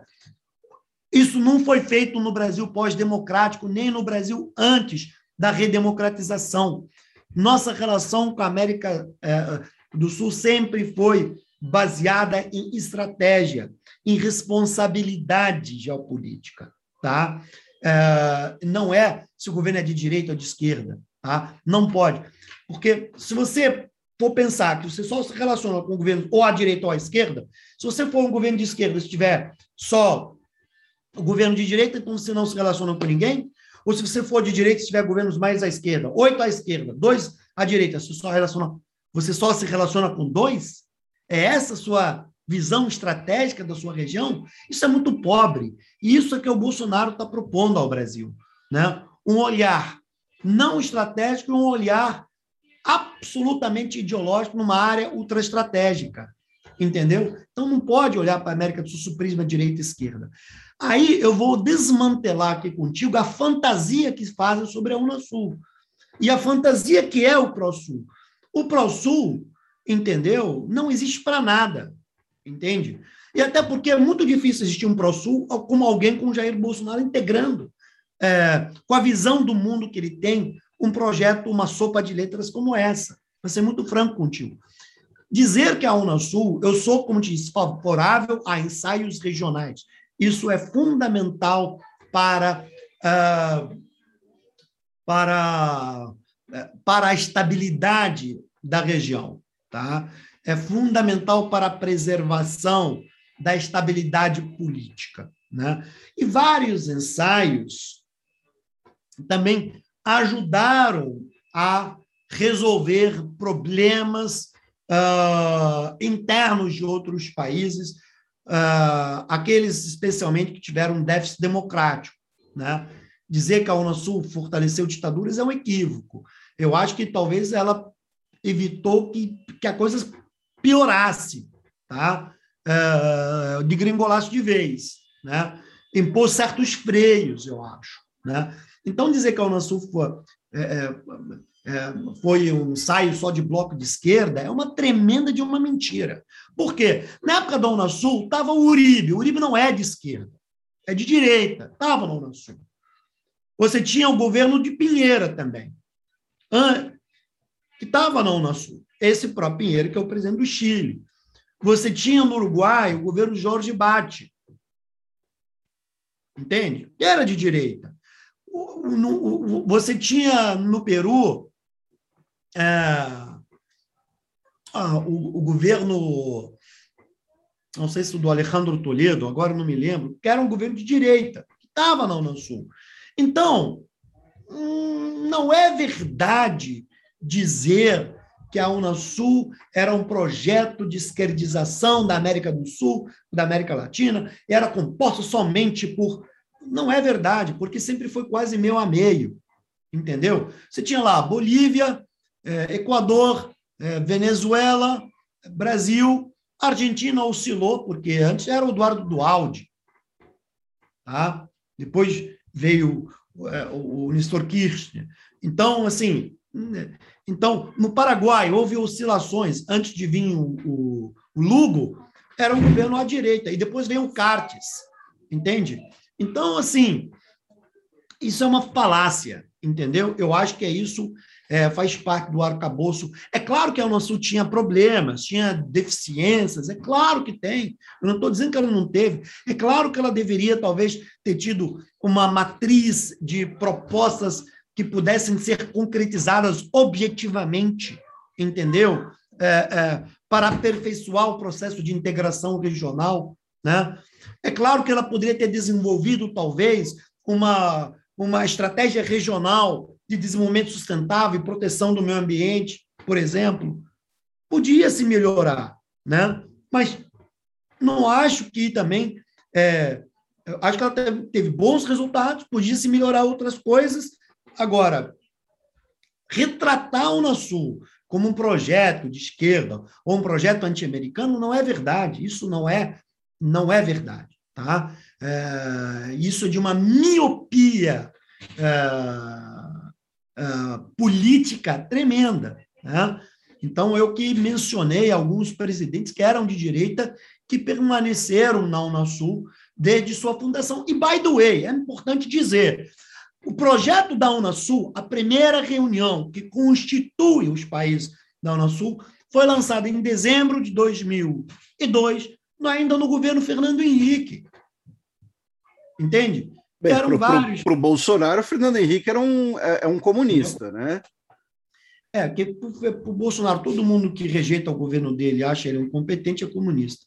E todo mundo que é, segue a sua seita, então não é comunista. Esses são os parâmetros distópicos de um presidente que cuja incompetência está plasmada em nossas políticas públicas. Não é à toa que o sujeito não consegue ser referência positiva em quase lugar nenhum no mundo, e muito menos é, em países democráticos, né? vamos falar, né?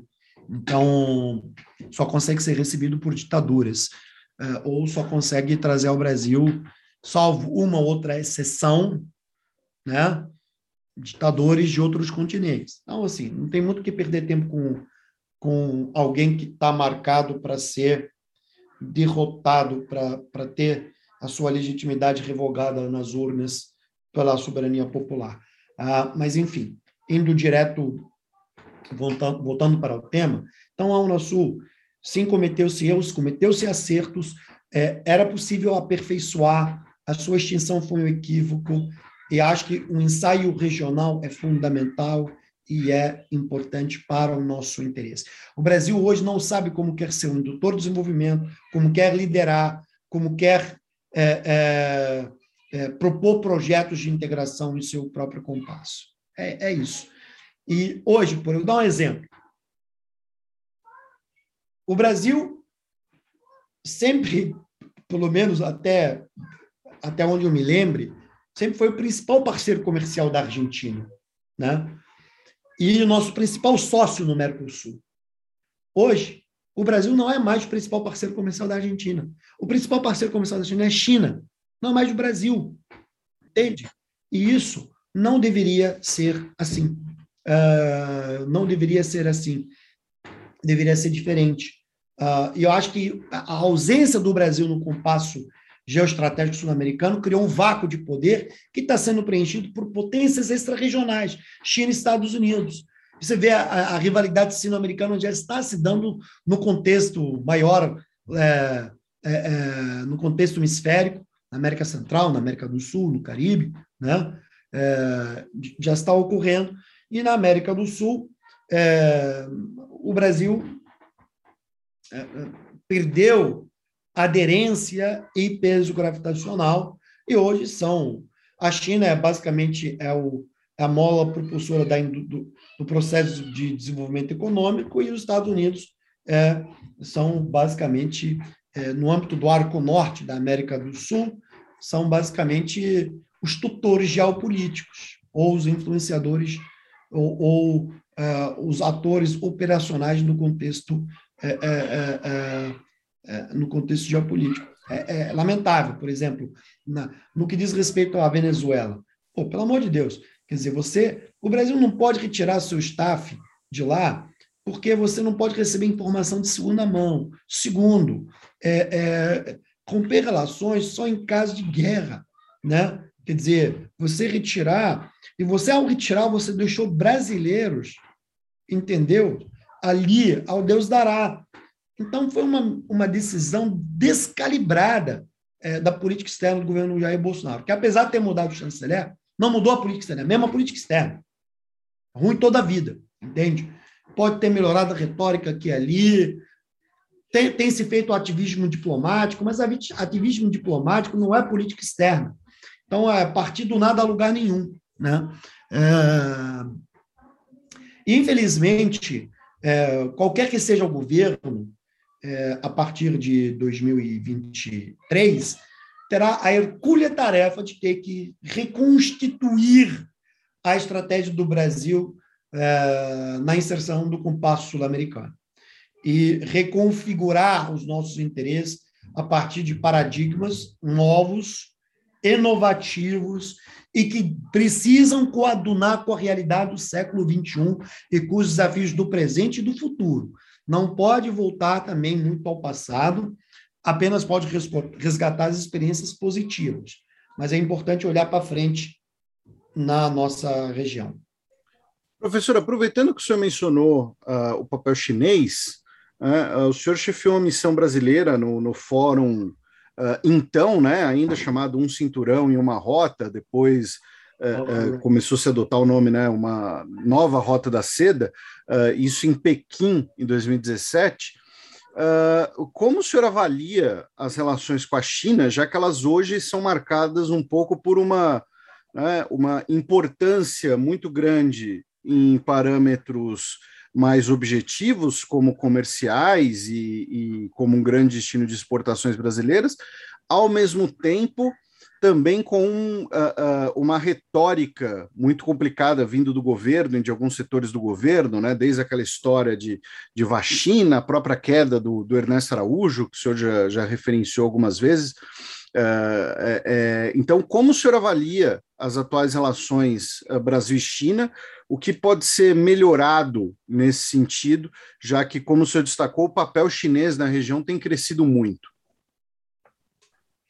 Felipe, é, eu acho que é o seguinte: é, a, o trade flow, né, como dizem, a relação volume comercial Brasil-China é da ordem de 100 bilhões de dólares. Tá? Então, é um número expressivo, que tem impacto direto na economia brasileira, na produtividade, tem impacto direto na geração de emprego, de renda, de crédito, uma série de coisas. Então, é uma relação que precisa sempre ser esmiuçada a partir de prisma de um prisma estratégico muito bem delineado, muito bem calculado, é, ao mesmo tempo para preservar essa relação importante da perspectiva econômico-comercial, mas também para não criar dependência. Mas há de se lembrar que a China é importante parceiro em outros é, foros que nós compomos, como tanto o NDB, o, Novo Banco de Desenvolvimento, quanto é, é, é, no âmbito dos BRICS. Eu acho que o governo Bolsonaro não entendeu, achou que poderia, na verdade, hostilizar a China, mas manter o fluxo comercial sem retaliações. Achou que poderia subordinar a política externa brasileira a, ao Donald Trump sem ter custos, nem é, custos políticos e econômicos para com a China. É um tremendo equívoco. Né? Os chineses sabem que o Bolsonaro vai passar, eles já estão olhando para 23 em diante, entendeu? É, eles estão olhando para o futuro dessa relação. Então, é, eu acho fundamentalmente, a gente tem que entender que a China é uma superpotência e ela exige esse reconhecimento hoje, inclusive dos Estados Unidos. Né? Então, no âmbito da rivalidade sino-americana, o Brasil precisa tomar muito cuidado de como atuar entre as duas superpotências. Porque é, é, é, é o nosso interesse ele, ele, ele repousa no equilíbrio e não no alinhamento automático, a um ou a outro. O Brasil precisa extrair o máximo das relações com os dois países, e inclusive o máximo da rivalidade entre os dois. Entendeu?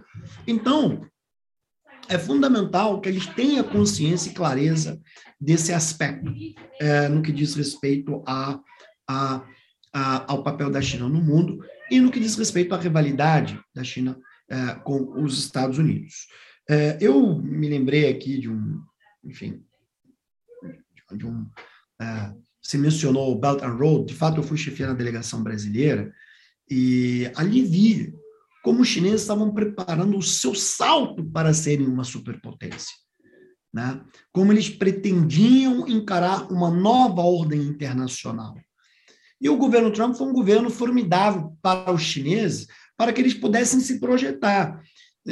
Só nos quatro anos Trump, a China, das 15 organizações uh, multilaterais, a China passou a ocupar a direção geral de quatro ou cinco. Quatro, com certeza. Na quinta, parece que eles o perderam, que tiraram o candidato. Mas teriam ocupado um terço das organizações multilaterais, porque o Trump rejeitava a importância dos ensaios multilaterais. Né? Uh, e, e, e, aí, eu não quero mudar de assunto, mas ensaio multilateral parece, favorece países como o Brasil, em desenvolvimento, em que você precisa forçar consensos, diálogo. O ensaio multilateral ele não favorece necessariamente os países mais fortes. Para os Estados Unidos, que é uma potência hegemônica, uma superpotência global, é, única até um tempo atrás, é, é, num sistema, num, num, parlamento em que você tem que discutir de forma é, é, coletiva, isso enfraquece a posição do mais forte. Então, por isso que o Trump optava pela política, por uma ação unilateral, a imposição, entende? É, e aí há uma simetria de força, é onde ele pode exercer essa simetria de força. Né? Então, eu acho que nós temos que sempre tomar muito cuidado na abordagem. O Bolsonaro cometeu um tremendo equívoco na sua avaliação em relação com a China e cometeu um equívoco ainda maior ao fazer com que o Brasil uh, uh, se alinhasse de forma incondicional e automática ao governo Trump, nem aos Estados Unidos, né? ao governo Trump. E isso se provou é, nefasto, se provou equivocado, uh, uh, e a gente está colhendo os resultados dessa animosidade Biden-Bolsonaro. Né? Quer dizer, ele não só arruinou o próprio alinhamento, que já era ruim para o Brasil, mas como ele arruinou a relação do Brasil para com os Estados Unidos, de forma geral. Né? Então, é, é, Felipe, eu acho que nós temos que tomar muito cuidado, é, como Estado brasileiro, acho que a política externa brasileira precisa ser muito cuidadosa na sua abordagem no que diz respeito a essa rivalidade, e a gente precisa ter uma política externa específica para a Ásia. Né? Eu venho falando isso há muito tempo, eu procurei, quando estava no governo, desenhar uma, uma política externa especificamente asiática, ajudar nesse desenho, na verdade, é, porque o centro gravitacional do mundo se deslocou para a Ásia. E ali é onde as grandes potências, ali vai ser o grande fluxo das grandes discussões sobre tecnologia, economia e meio ambiente. Então, você precisa ter uma estratégia específica para lidar com o contexto asiático. E aí, claro, com a China em particular. Né? Uh, essa é a minha visão no que diz respeito à China, Estados Unidos e no que diz respeito à Ásia. Só um ponto para concluir sobre esse, esse aspecto.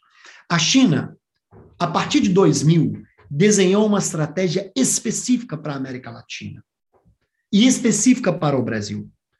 Enquanto, durante esses 20 anos, os Estados Unidos focaram em outras regiões do mundo, guerra ao terrorismo, esqueceram da América Latina.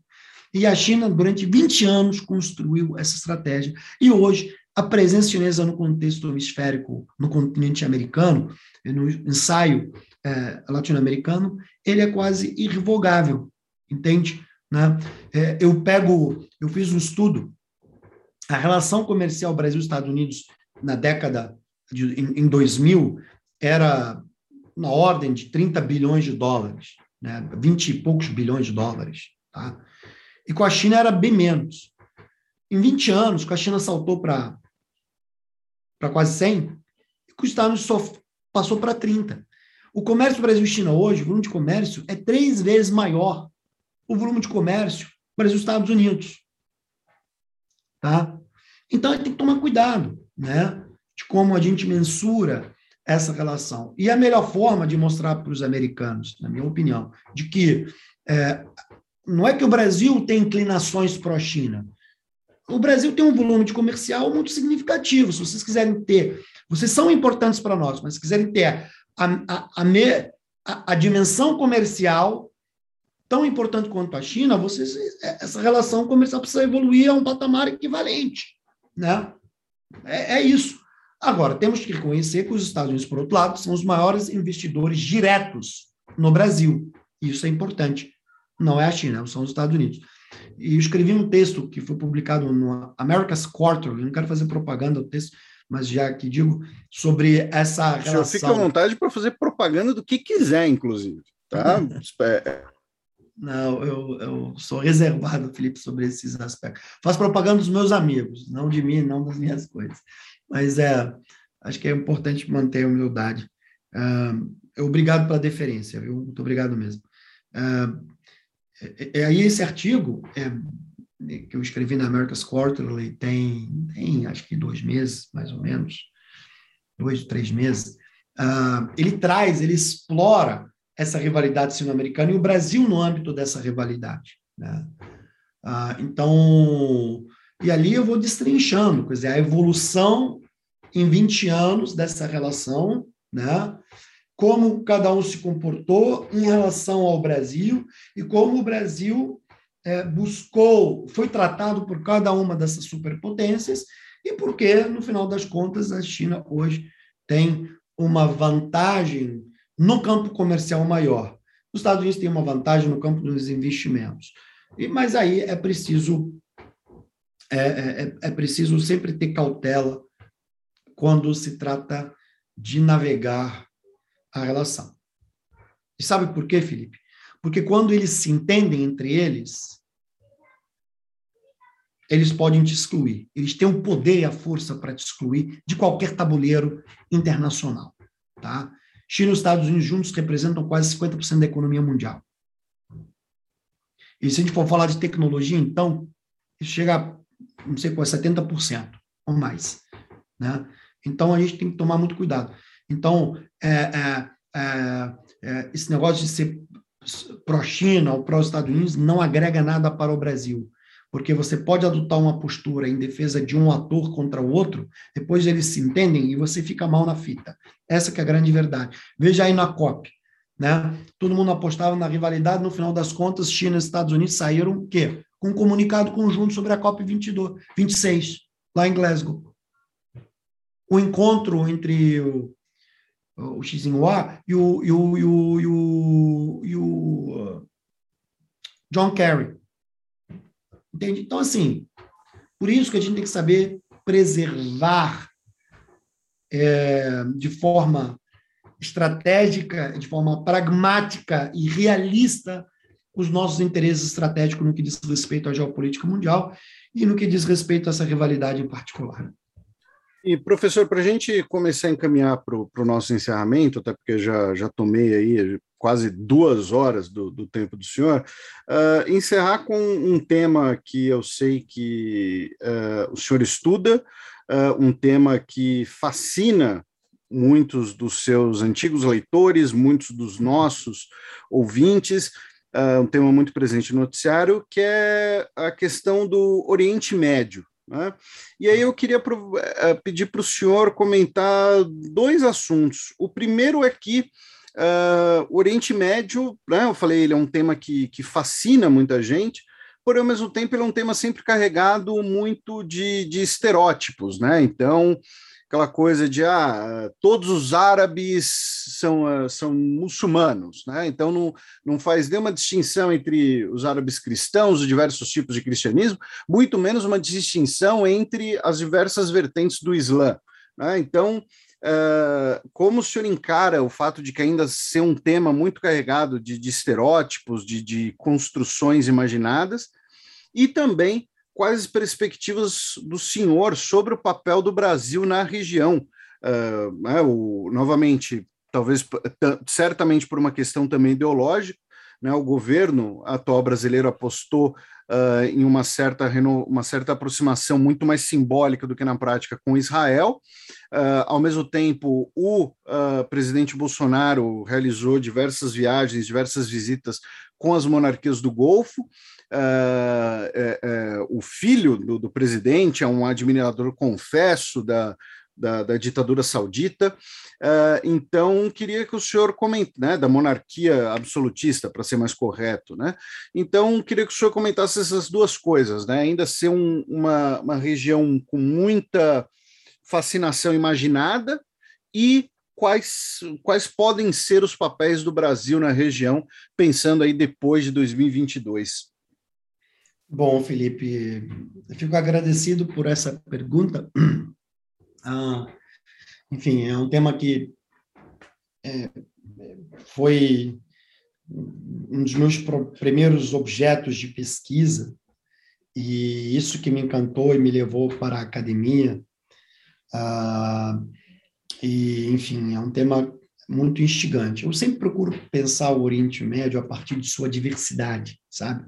Eu acho o Oriente Médio uma das regiões mais ricas da perspectiva humanitária do mundo mas rica por ser um mosaico multicultural, multireligioso, multiétnico, e isso que faz daquela região ser uma região é, muito singular, é, uma verdadeira obra divina, sabe? É, pena que às vezes os homens estragam.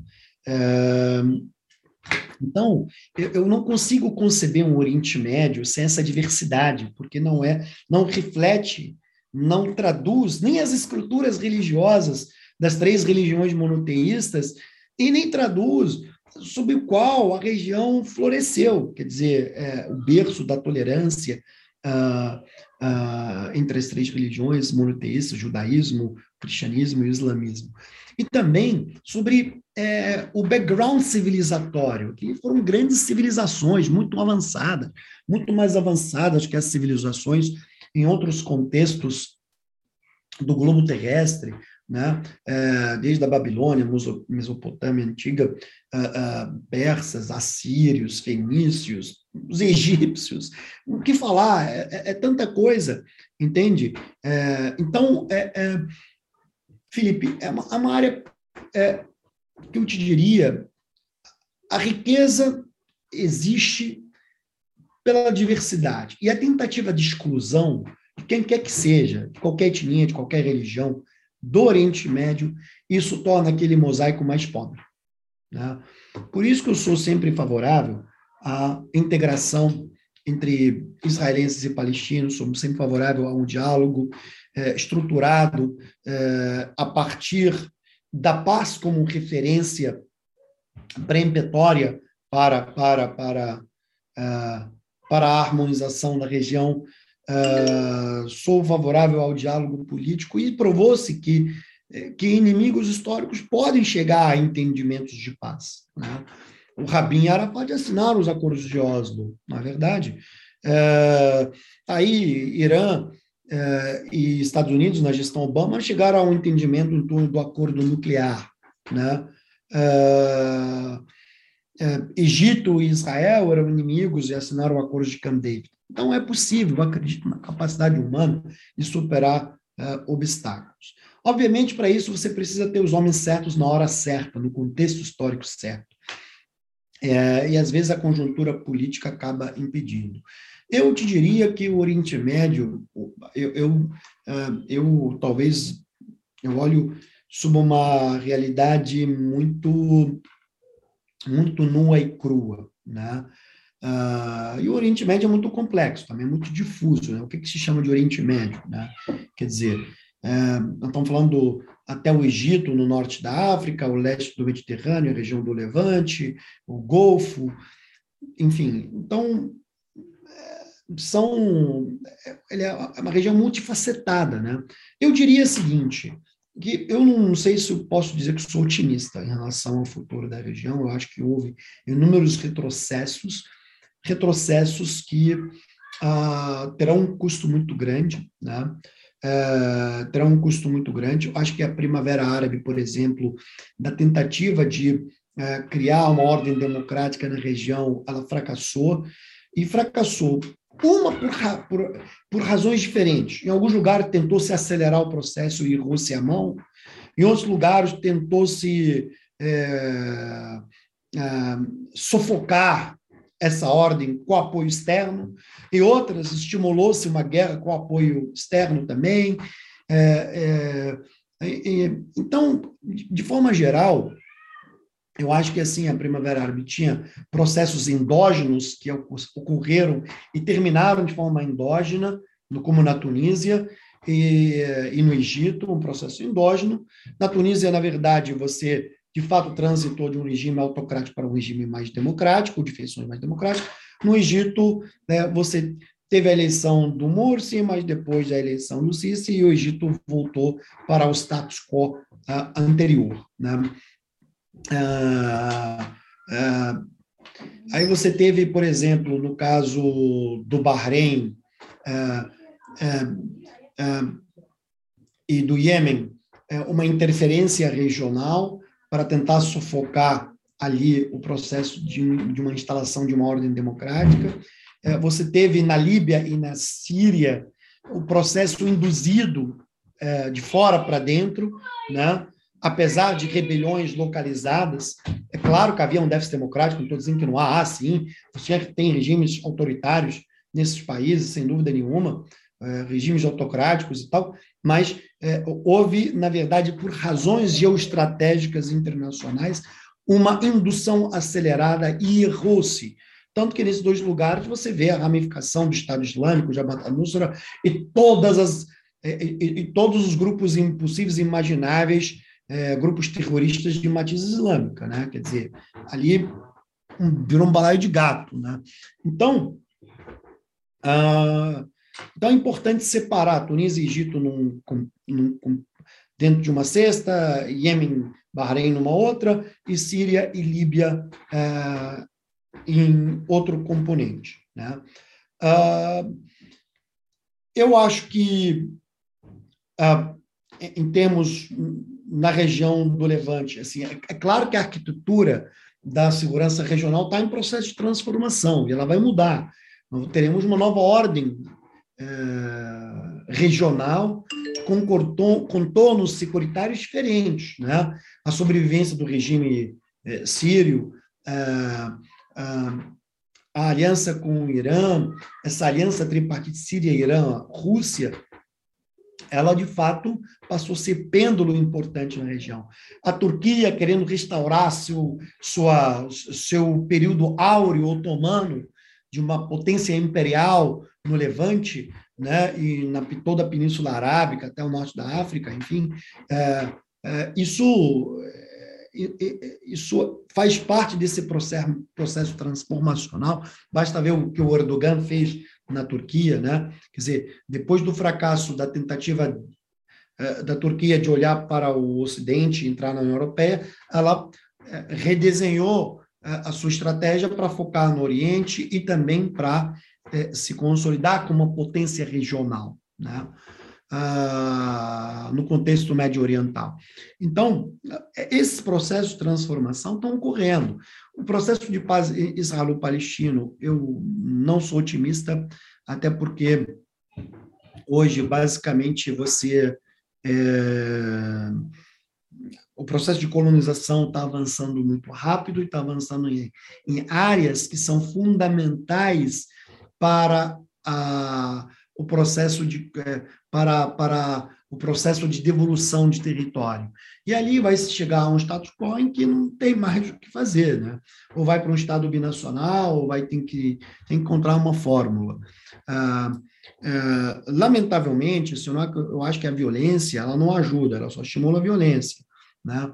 E, é, enfim, movimentos armados ali, quer dizer, o, recorrer constantemente ao uso da violência como um instrumento de pressão para avançar um processo de paz não vai acontecer. Né? Não acho que vai acontecer. Mas fazendo uma análise mais objetiva nesse aspecto, hoje também o Estado de Israel não se sente mais ameaçado ou não se sente mais compelido a ter que negociar um acordo de paz, porque ele já conseguiu é, desmilitarizar a Cisjordânia de alguma forma, conseguiu avançar uh, em áreas fundamentais do território, controlar áreas uh, estruturais do território, conseguiu reconhecimento árabe sem ter que negociar um acordo de paz com, com os palestinos. Né? esse acordo árabe ah, veio, digamos, derivado da animosidade entre sauditas e iranianos, né, desencadeou esse reconhecimento. Então, assim, eu não sei, francamente, qual vai ser o futuro do, é, é, do de um futuro de um futuro Estado palestino.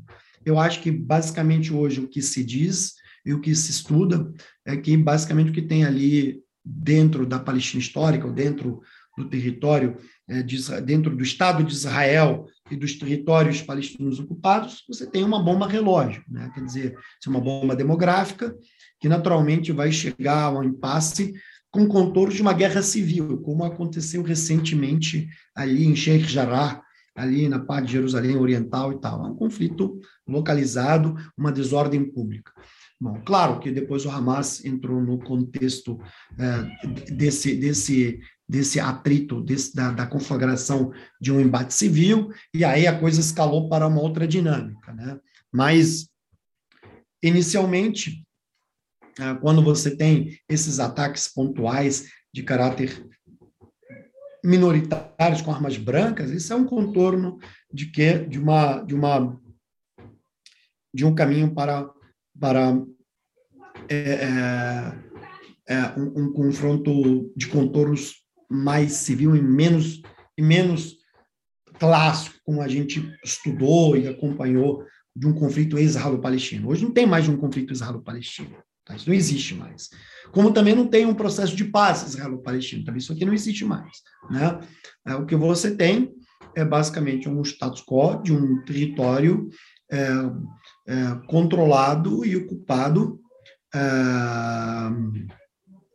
por Israel e parte de um território é, que está sob administração da autoridade palestina, e você tem lá é, o Hamas, um grupo radical, extremista, é, armado, entendeu? Que, é, enfim, que, é, é, que, que opera contra, contra os interesses até do próprio povo palestino, se assim pode se dizer, né? E também contra um diálogo mais abrangente entre o, o, o a, autoridade, a ANP, a Autoridade Nacional Palestina, e, e Israel. Então, assim, eu, eu espero e torço para que a, a, a, esse impasse chegue algum dia a algum, alguma resolução que seja, de fato e verdadeiramente pacífica. No que diz respeito, enfim, ao, ao, ao Irã, quer dizer, um ator fundamental, eu acho que é, o povo iraniano, quando elegeu o Rouhani, ele apostava muito num acordo é, nuclear, muito na tese do que esse acordo poderia trazer para o país, razão, razão pela qual os iranianos sentaram à mesa de negociação. E você tinha lá a linha, o pessoal da linha dura, o pessoal mais radical, era muito contra esse processo, é, eram muito refratários. E hoje a linha dura voltou ao poder, ela hum, não negociará um acordo, se, se negociar nos moldes do acordo é, é, que foi concluído em 2015, né? Ah, ah, porque você precisa, num acordo complexo dessa natureza, recuperar a confiança e ter confiança de que o acordo não vai ser rompido novamente. Né? E, e, e, e é isso que, que, que que eu, que eu não tenho, assim, não vejo muito, com muito otimismo essa nova ordem regional que se constrói no Oriente Médio. Até porque os Estados Unidos estão se retirando, eles iniciaram um processo de retirada gradual. Esse processo de retirada gradual, ele, ele está sendo implementado, né? Uh, claro, ele vai, vai em fases, vai em etapas e tal. Uh, então, eu, eu te confesso que, que o Oriente Médio ainda vai passar por altos e baixos que uh, que está fora da mídia. Hoje não é mais um tema mais perene na mídia. Uh, hoje mais cedo ou tarde vai acabar voltando. É um tema intermitente né? Quer dizer uh, vai voltar a aparecer em, em algum momento em função das, das, das acomodações das placas tectônicas regionais, da acomodação, é, da reacomodação do equilíbrio de forças hoje, né? É, entre Egito, Israel, é, Arábia Saudita, Irã e Turquia, que são as cinco potências, é, digamos, regionais. E, claro, com a influência da França ali no Levante, ou influência da Rússia também entre é, a Síria e o Golfo, a, a, junto ao Irã, e os Estados Unidos junto ao Estado de Israel e uma ou outra e as monarquias do Golfo. Então, é um processo que ainda vai decantar. Essa, essa reconfiguração da ordem regional ainda vai passar por um processo de, de ajustes e vai decantar para ver o que que para que tabuleiro novo, que tabuleiro geoestratégico novo nós estamos evoluindo e, e, e quais são as peças que nós vamos é, encontrar. É assim como eu vejo o Oriente Médio. É, lamentavelmente, eu acho que o sectarismo e o radicalismo é, se tornaram é, vetores dominantes eu acho que o sectarismo ele é corrosivo em todos os sentidos, sectarismo religioso, ideológico, corrosivo em todos os sentidos, e nós, como Brasil, temos que evitar de importar experiências radicais e fracassadas. o, o, Oriente Médio é importante para o Brasil, da perspectiva comercial, também da perspectiva política, uh, cultural. É, acho que o governo Bolsonaro não tem uma estratégia para o Oriente Médio, porque não é questão de ir para o Oriente Médio. Né? É questão de ter estratégia. O Bolsonaro foi à Arábia Saudita anunciou um investimento de 10 bilhões de dólares no Brasil. Em quê? Aonde? Quanto que entrou? Nada. Entende? Então, assim, é, é, é, não tem uma estratégia. É, essa, essa, essa inclinação do Bolsonaro é, para com o governo Netanyahu, ela foi, na verdade, não sei se ela foi benéfica para o Brasil, no contexto regional, né? É, o Brasil sempre deverá buscar o equilíbrio nesse aspecto, eu acho, é porque o equilíbrio que nos dá força de atuar na região e de comercializar com todo mundo. Né? Ah, no que é, é, é, é tange a recente missão do Bolsonaro, eu acho que é muito mais o seguinte, como eu falei antes, faz parte do ativismo diplomático. Bom, trouxe o ditador lá de Guiné-Bissau no avião da FAB para visitar Brasília, para mostrar que ele é prestigiado. É, bom, e aonde ele vai ser? Se ele pudesse ser recebido em Paris, ele teria ido para Paris, ou em Madrid, ou em Berlim, né? Se ele pudesse ter recebido, ser recebido pelo Biden em Washington, ele ia para Washington. Ele não iria para lá, né? Então ele está indo para lá porque é onde é possível ser recebido, né? E como ali é, o dinheiro que dá o tom da diplomacia, né? Então, os países no contexto do Golfo não estão muito preocupados com o estado da arte no Brasil ou com o Bolsonaro é, em si. Né? Uh, então, trata-se de uma missão. Olha lá, por exemplo, a Expo Dubai parecia muito mais uma você, você vê que não tinha estratégia, tinha de tudo. A delegação brasileira tinha, sei lá, quase a esplanada inteira e mais é, é, é, penduricalhos e associados e, e etc. Né? Foi o, literalmente uma mata tour, né? a diplomacia de uma mata tour. Né? Ah, sem muita objetividade do que se quer. Alguns temas pontuais eu tenho que reconhecer, sim, mas não é, um contorno estratégico mais objetivo. Né? Uh, enfim, é, eu acho que é uma missão muito mais que compõe esse ativismo diplomático. Vou mostrar que é o Bolsonaro recebido por alguém, hum, ainda que seja por governos autocráticos, né? mas é recebido. Portanto, está uh, uh, ativo, digamos, é, nas relações internacionais. Realidade é que o Brasil está isolado. Né? Basta ver o que aconteceu na COP, a delegação brasileira foi subrepresentada. É, é, basicamente, quem fez bonito lá foi a sociedade civil, o, o, o, o empresariado inovativo, os governos estaduais, parlamentares, eles fizeram bonito representando o Brasil é, na COP26 né, o pavilhão do Brasil estava algo extraordinário. Né? Então, é, que, que não é do governo brasileiro, o pavilhão do Brasil lá foi feito pela sociedade civil brasileira. Né? Importante realçar isso.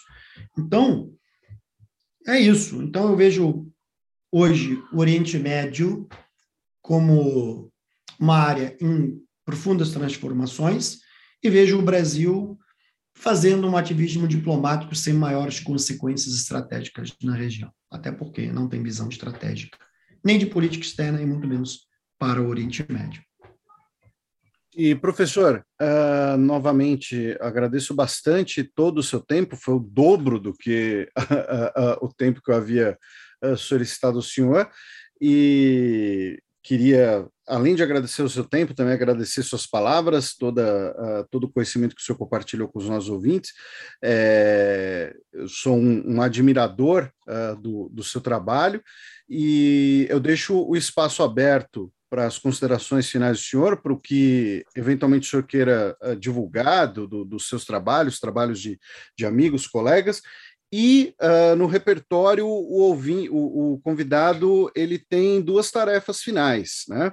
Uma é dar uma dica cultural para os nossos ouvintes, pode ser um ah. filme, um livro, um documentário, o que o senhor quiser, e escolher uma música de encerramento, uma música que, que o senhor goste, que o senhor uh, uh, né, ache que, que combine com uma entrevista com o senhor.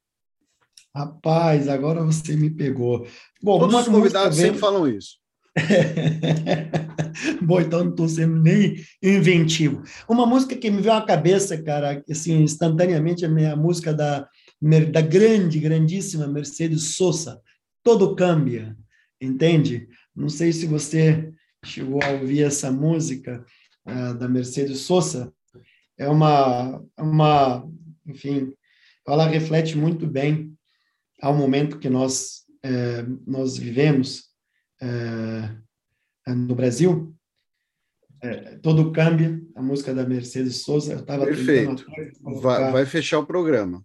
E... é, e em termos de dica cultural, olha só, cara, eu daria a seguinte dica: quem puder ver a exposição de fotos do Sebastião Salgado, que foram expostas na COP 26, retratando as origens do Brasil, vale muito a pena. É, essas, é, a exposição feita lá, certamente ela será deslocada para os lugares, mas daria talvez para acompanhar, ver quais são os quadros, as imagens que foram postadas, eu acho que devem estar no portal dele. acho que de uma riqueza cultural, de uma riqueza da nossa ancestralidade uh, indígena do Brasil extraordinária. Uh, eu, sei lá, como dica cultural, eu daria, eu, eu, eu daria eu daria hum, talvez essa dica. São duas coisas que deveriam refletir é, tanto a música quanto as fotos de Sebastião Salgado ao Brasil do futuro, ao Brasil de 23.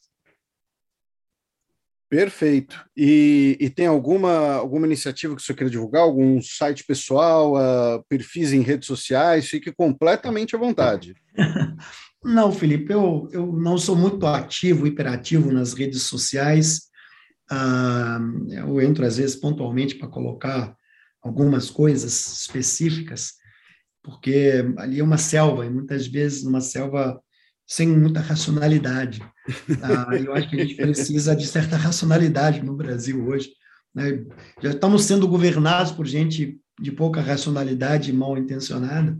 Então, pô, é importante ter o um mínimo de racionalidade. Isso afeta um pouco também, sabe? Eu me sinto, me sinto às vezes, é, é, é afetado emocionalmente com as coisas negativas, com as mentiras que se espalham e que degradam a, convivência entre, entre os brasileiros e que degradam, sobretudo, o nosso tecido social, né? é, enfim, mentiras e mais mentiras sobre a pandemia, sobre tantas outras coisas, enfim, que, que embrulham o estômago. Ah, não sei, quero divulgar alguma coisa. Eu queria, só para concluir, eu acho que ah, talvez a maior conquista que a gente teve entre 2020 e 2021 para o campo das relações internacionais e para o campo da política externa em particular foi a deposição, o impeachment de Ernesto Araújo como chanceler é, desse distópico governo. E eu queria dizer que é um trabalho que foi muito bem, muito bem, é, foi uma iniciativa que tive a honra e, e o privilégio e, e o aprendizado de montar essa frente democrática da política externa junto com o Rubens Recupero, o Celso Amorim, Celso Lápera, Luiz Nunes Ferreira, de juntar todos os ex-chanceleres, embora Recupero foi um, foi um não é, tenha sido chanceler, ele havia sido escolhido pelo Tancredo Neves e, e morreu. Talvez teria sido um grande chanceler, uh, mas o Tancredo faleceu, mas ele, uh, ele havia escolhido o Recupero como seu nome para a pasta das relações exteriores. mas eu queria voltar a falar disso. Talvez para o campo das relações internacionais, e aí entra a política externa, foi a grande conquista.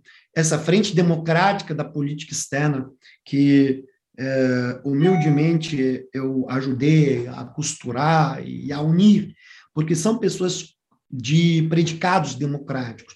Você pode discordar sobre política externa, tá aí o Lafra, o Amorim, o, o Recupero, você pode discordar, mas o Brasil discordava não sobre princípios, não sobre o colorar, sobre o corolário doutrinário da política externa, não sobre os cânones que regem a nossa a nossa conduta no sistema internacional.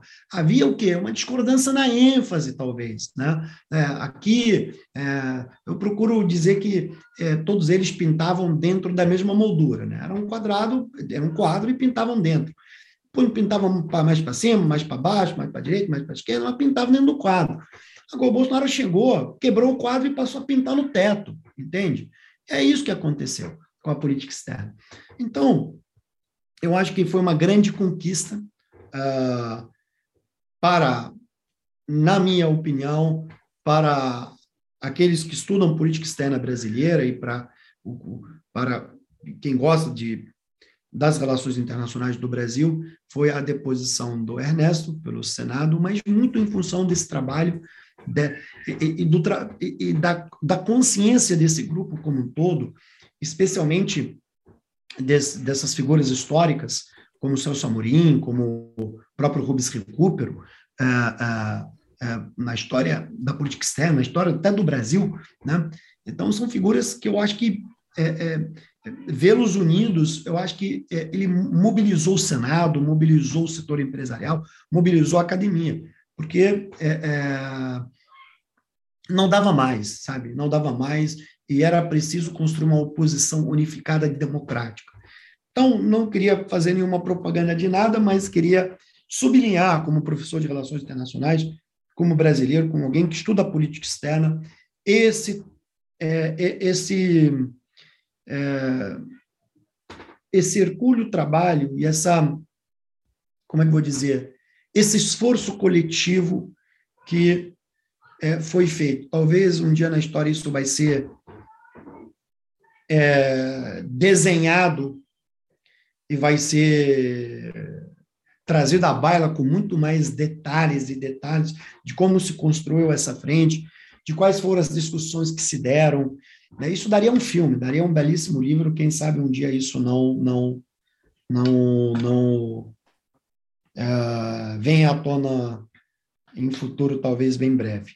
Mas eu te agradeço, Felipe, o convite, a, te agradeço a, a, a, a disposição, agradeço o reiterado convite.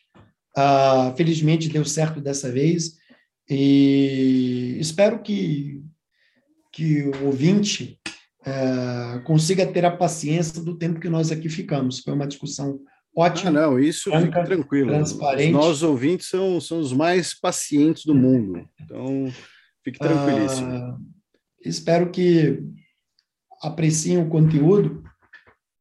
Uh, espero que não se decepcionem.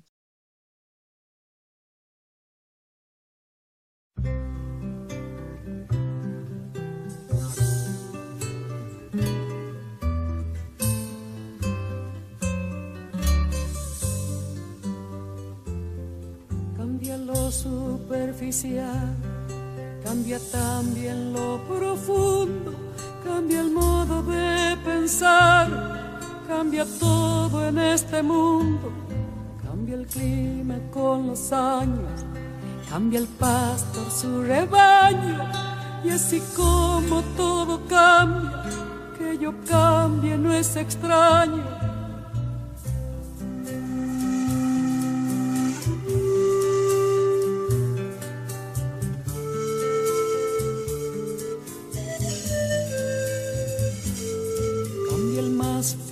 brillante, de mano en mano su brillo, cambia el nido el pajarillo, cambia el sentir un amante, cambia el rumbo el caminante, aunque esto le cause daño, y así como todo cambia, que yo cambie no es extraño. Cambia todo,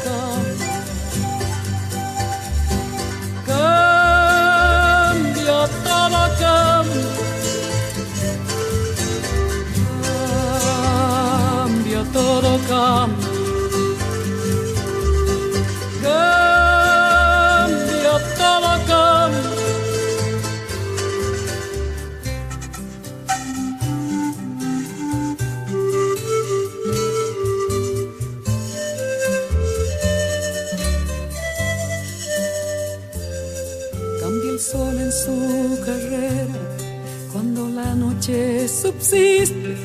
Cambia la planta y se viste de verde la primavera.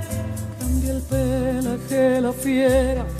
Cambia el cabello el anciano. Y así como todo cambia, que yo cambie no es extraño.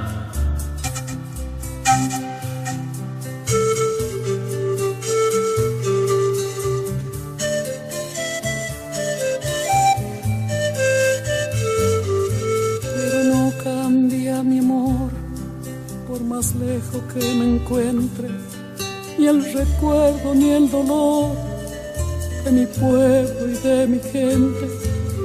Lo que cambió ayer tendrá que cambiar mañana, así como cambio yo en esta tierra lejana. Cambia todo, cambia. Cambia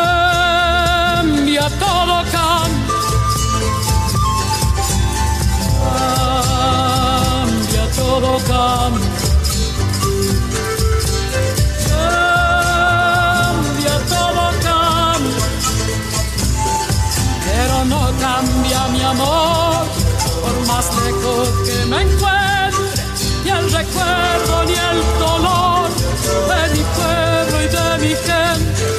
Y lo que cambió ayer tendrá que cambiar mañana, así como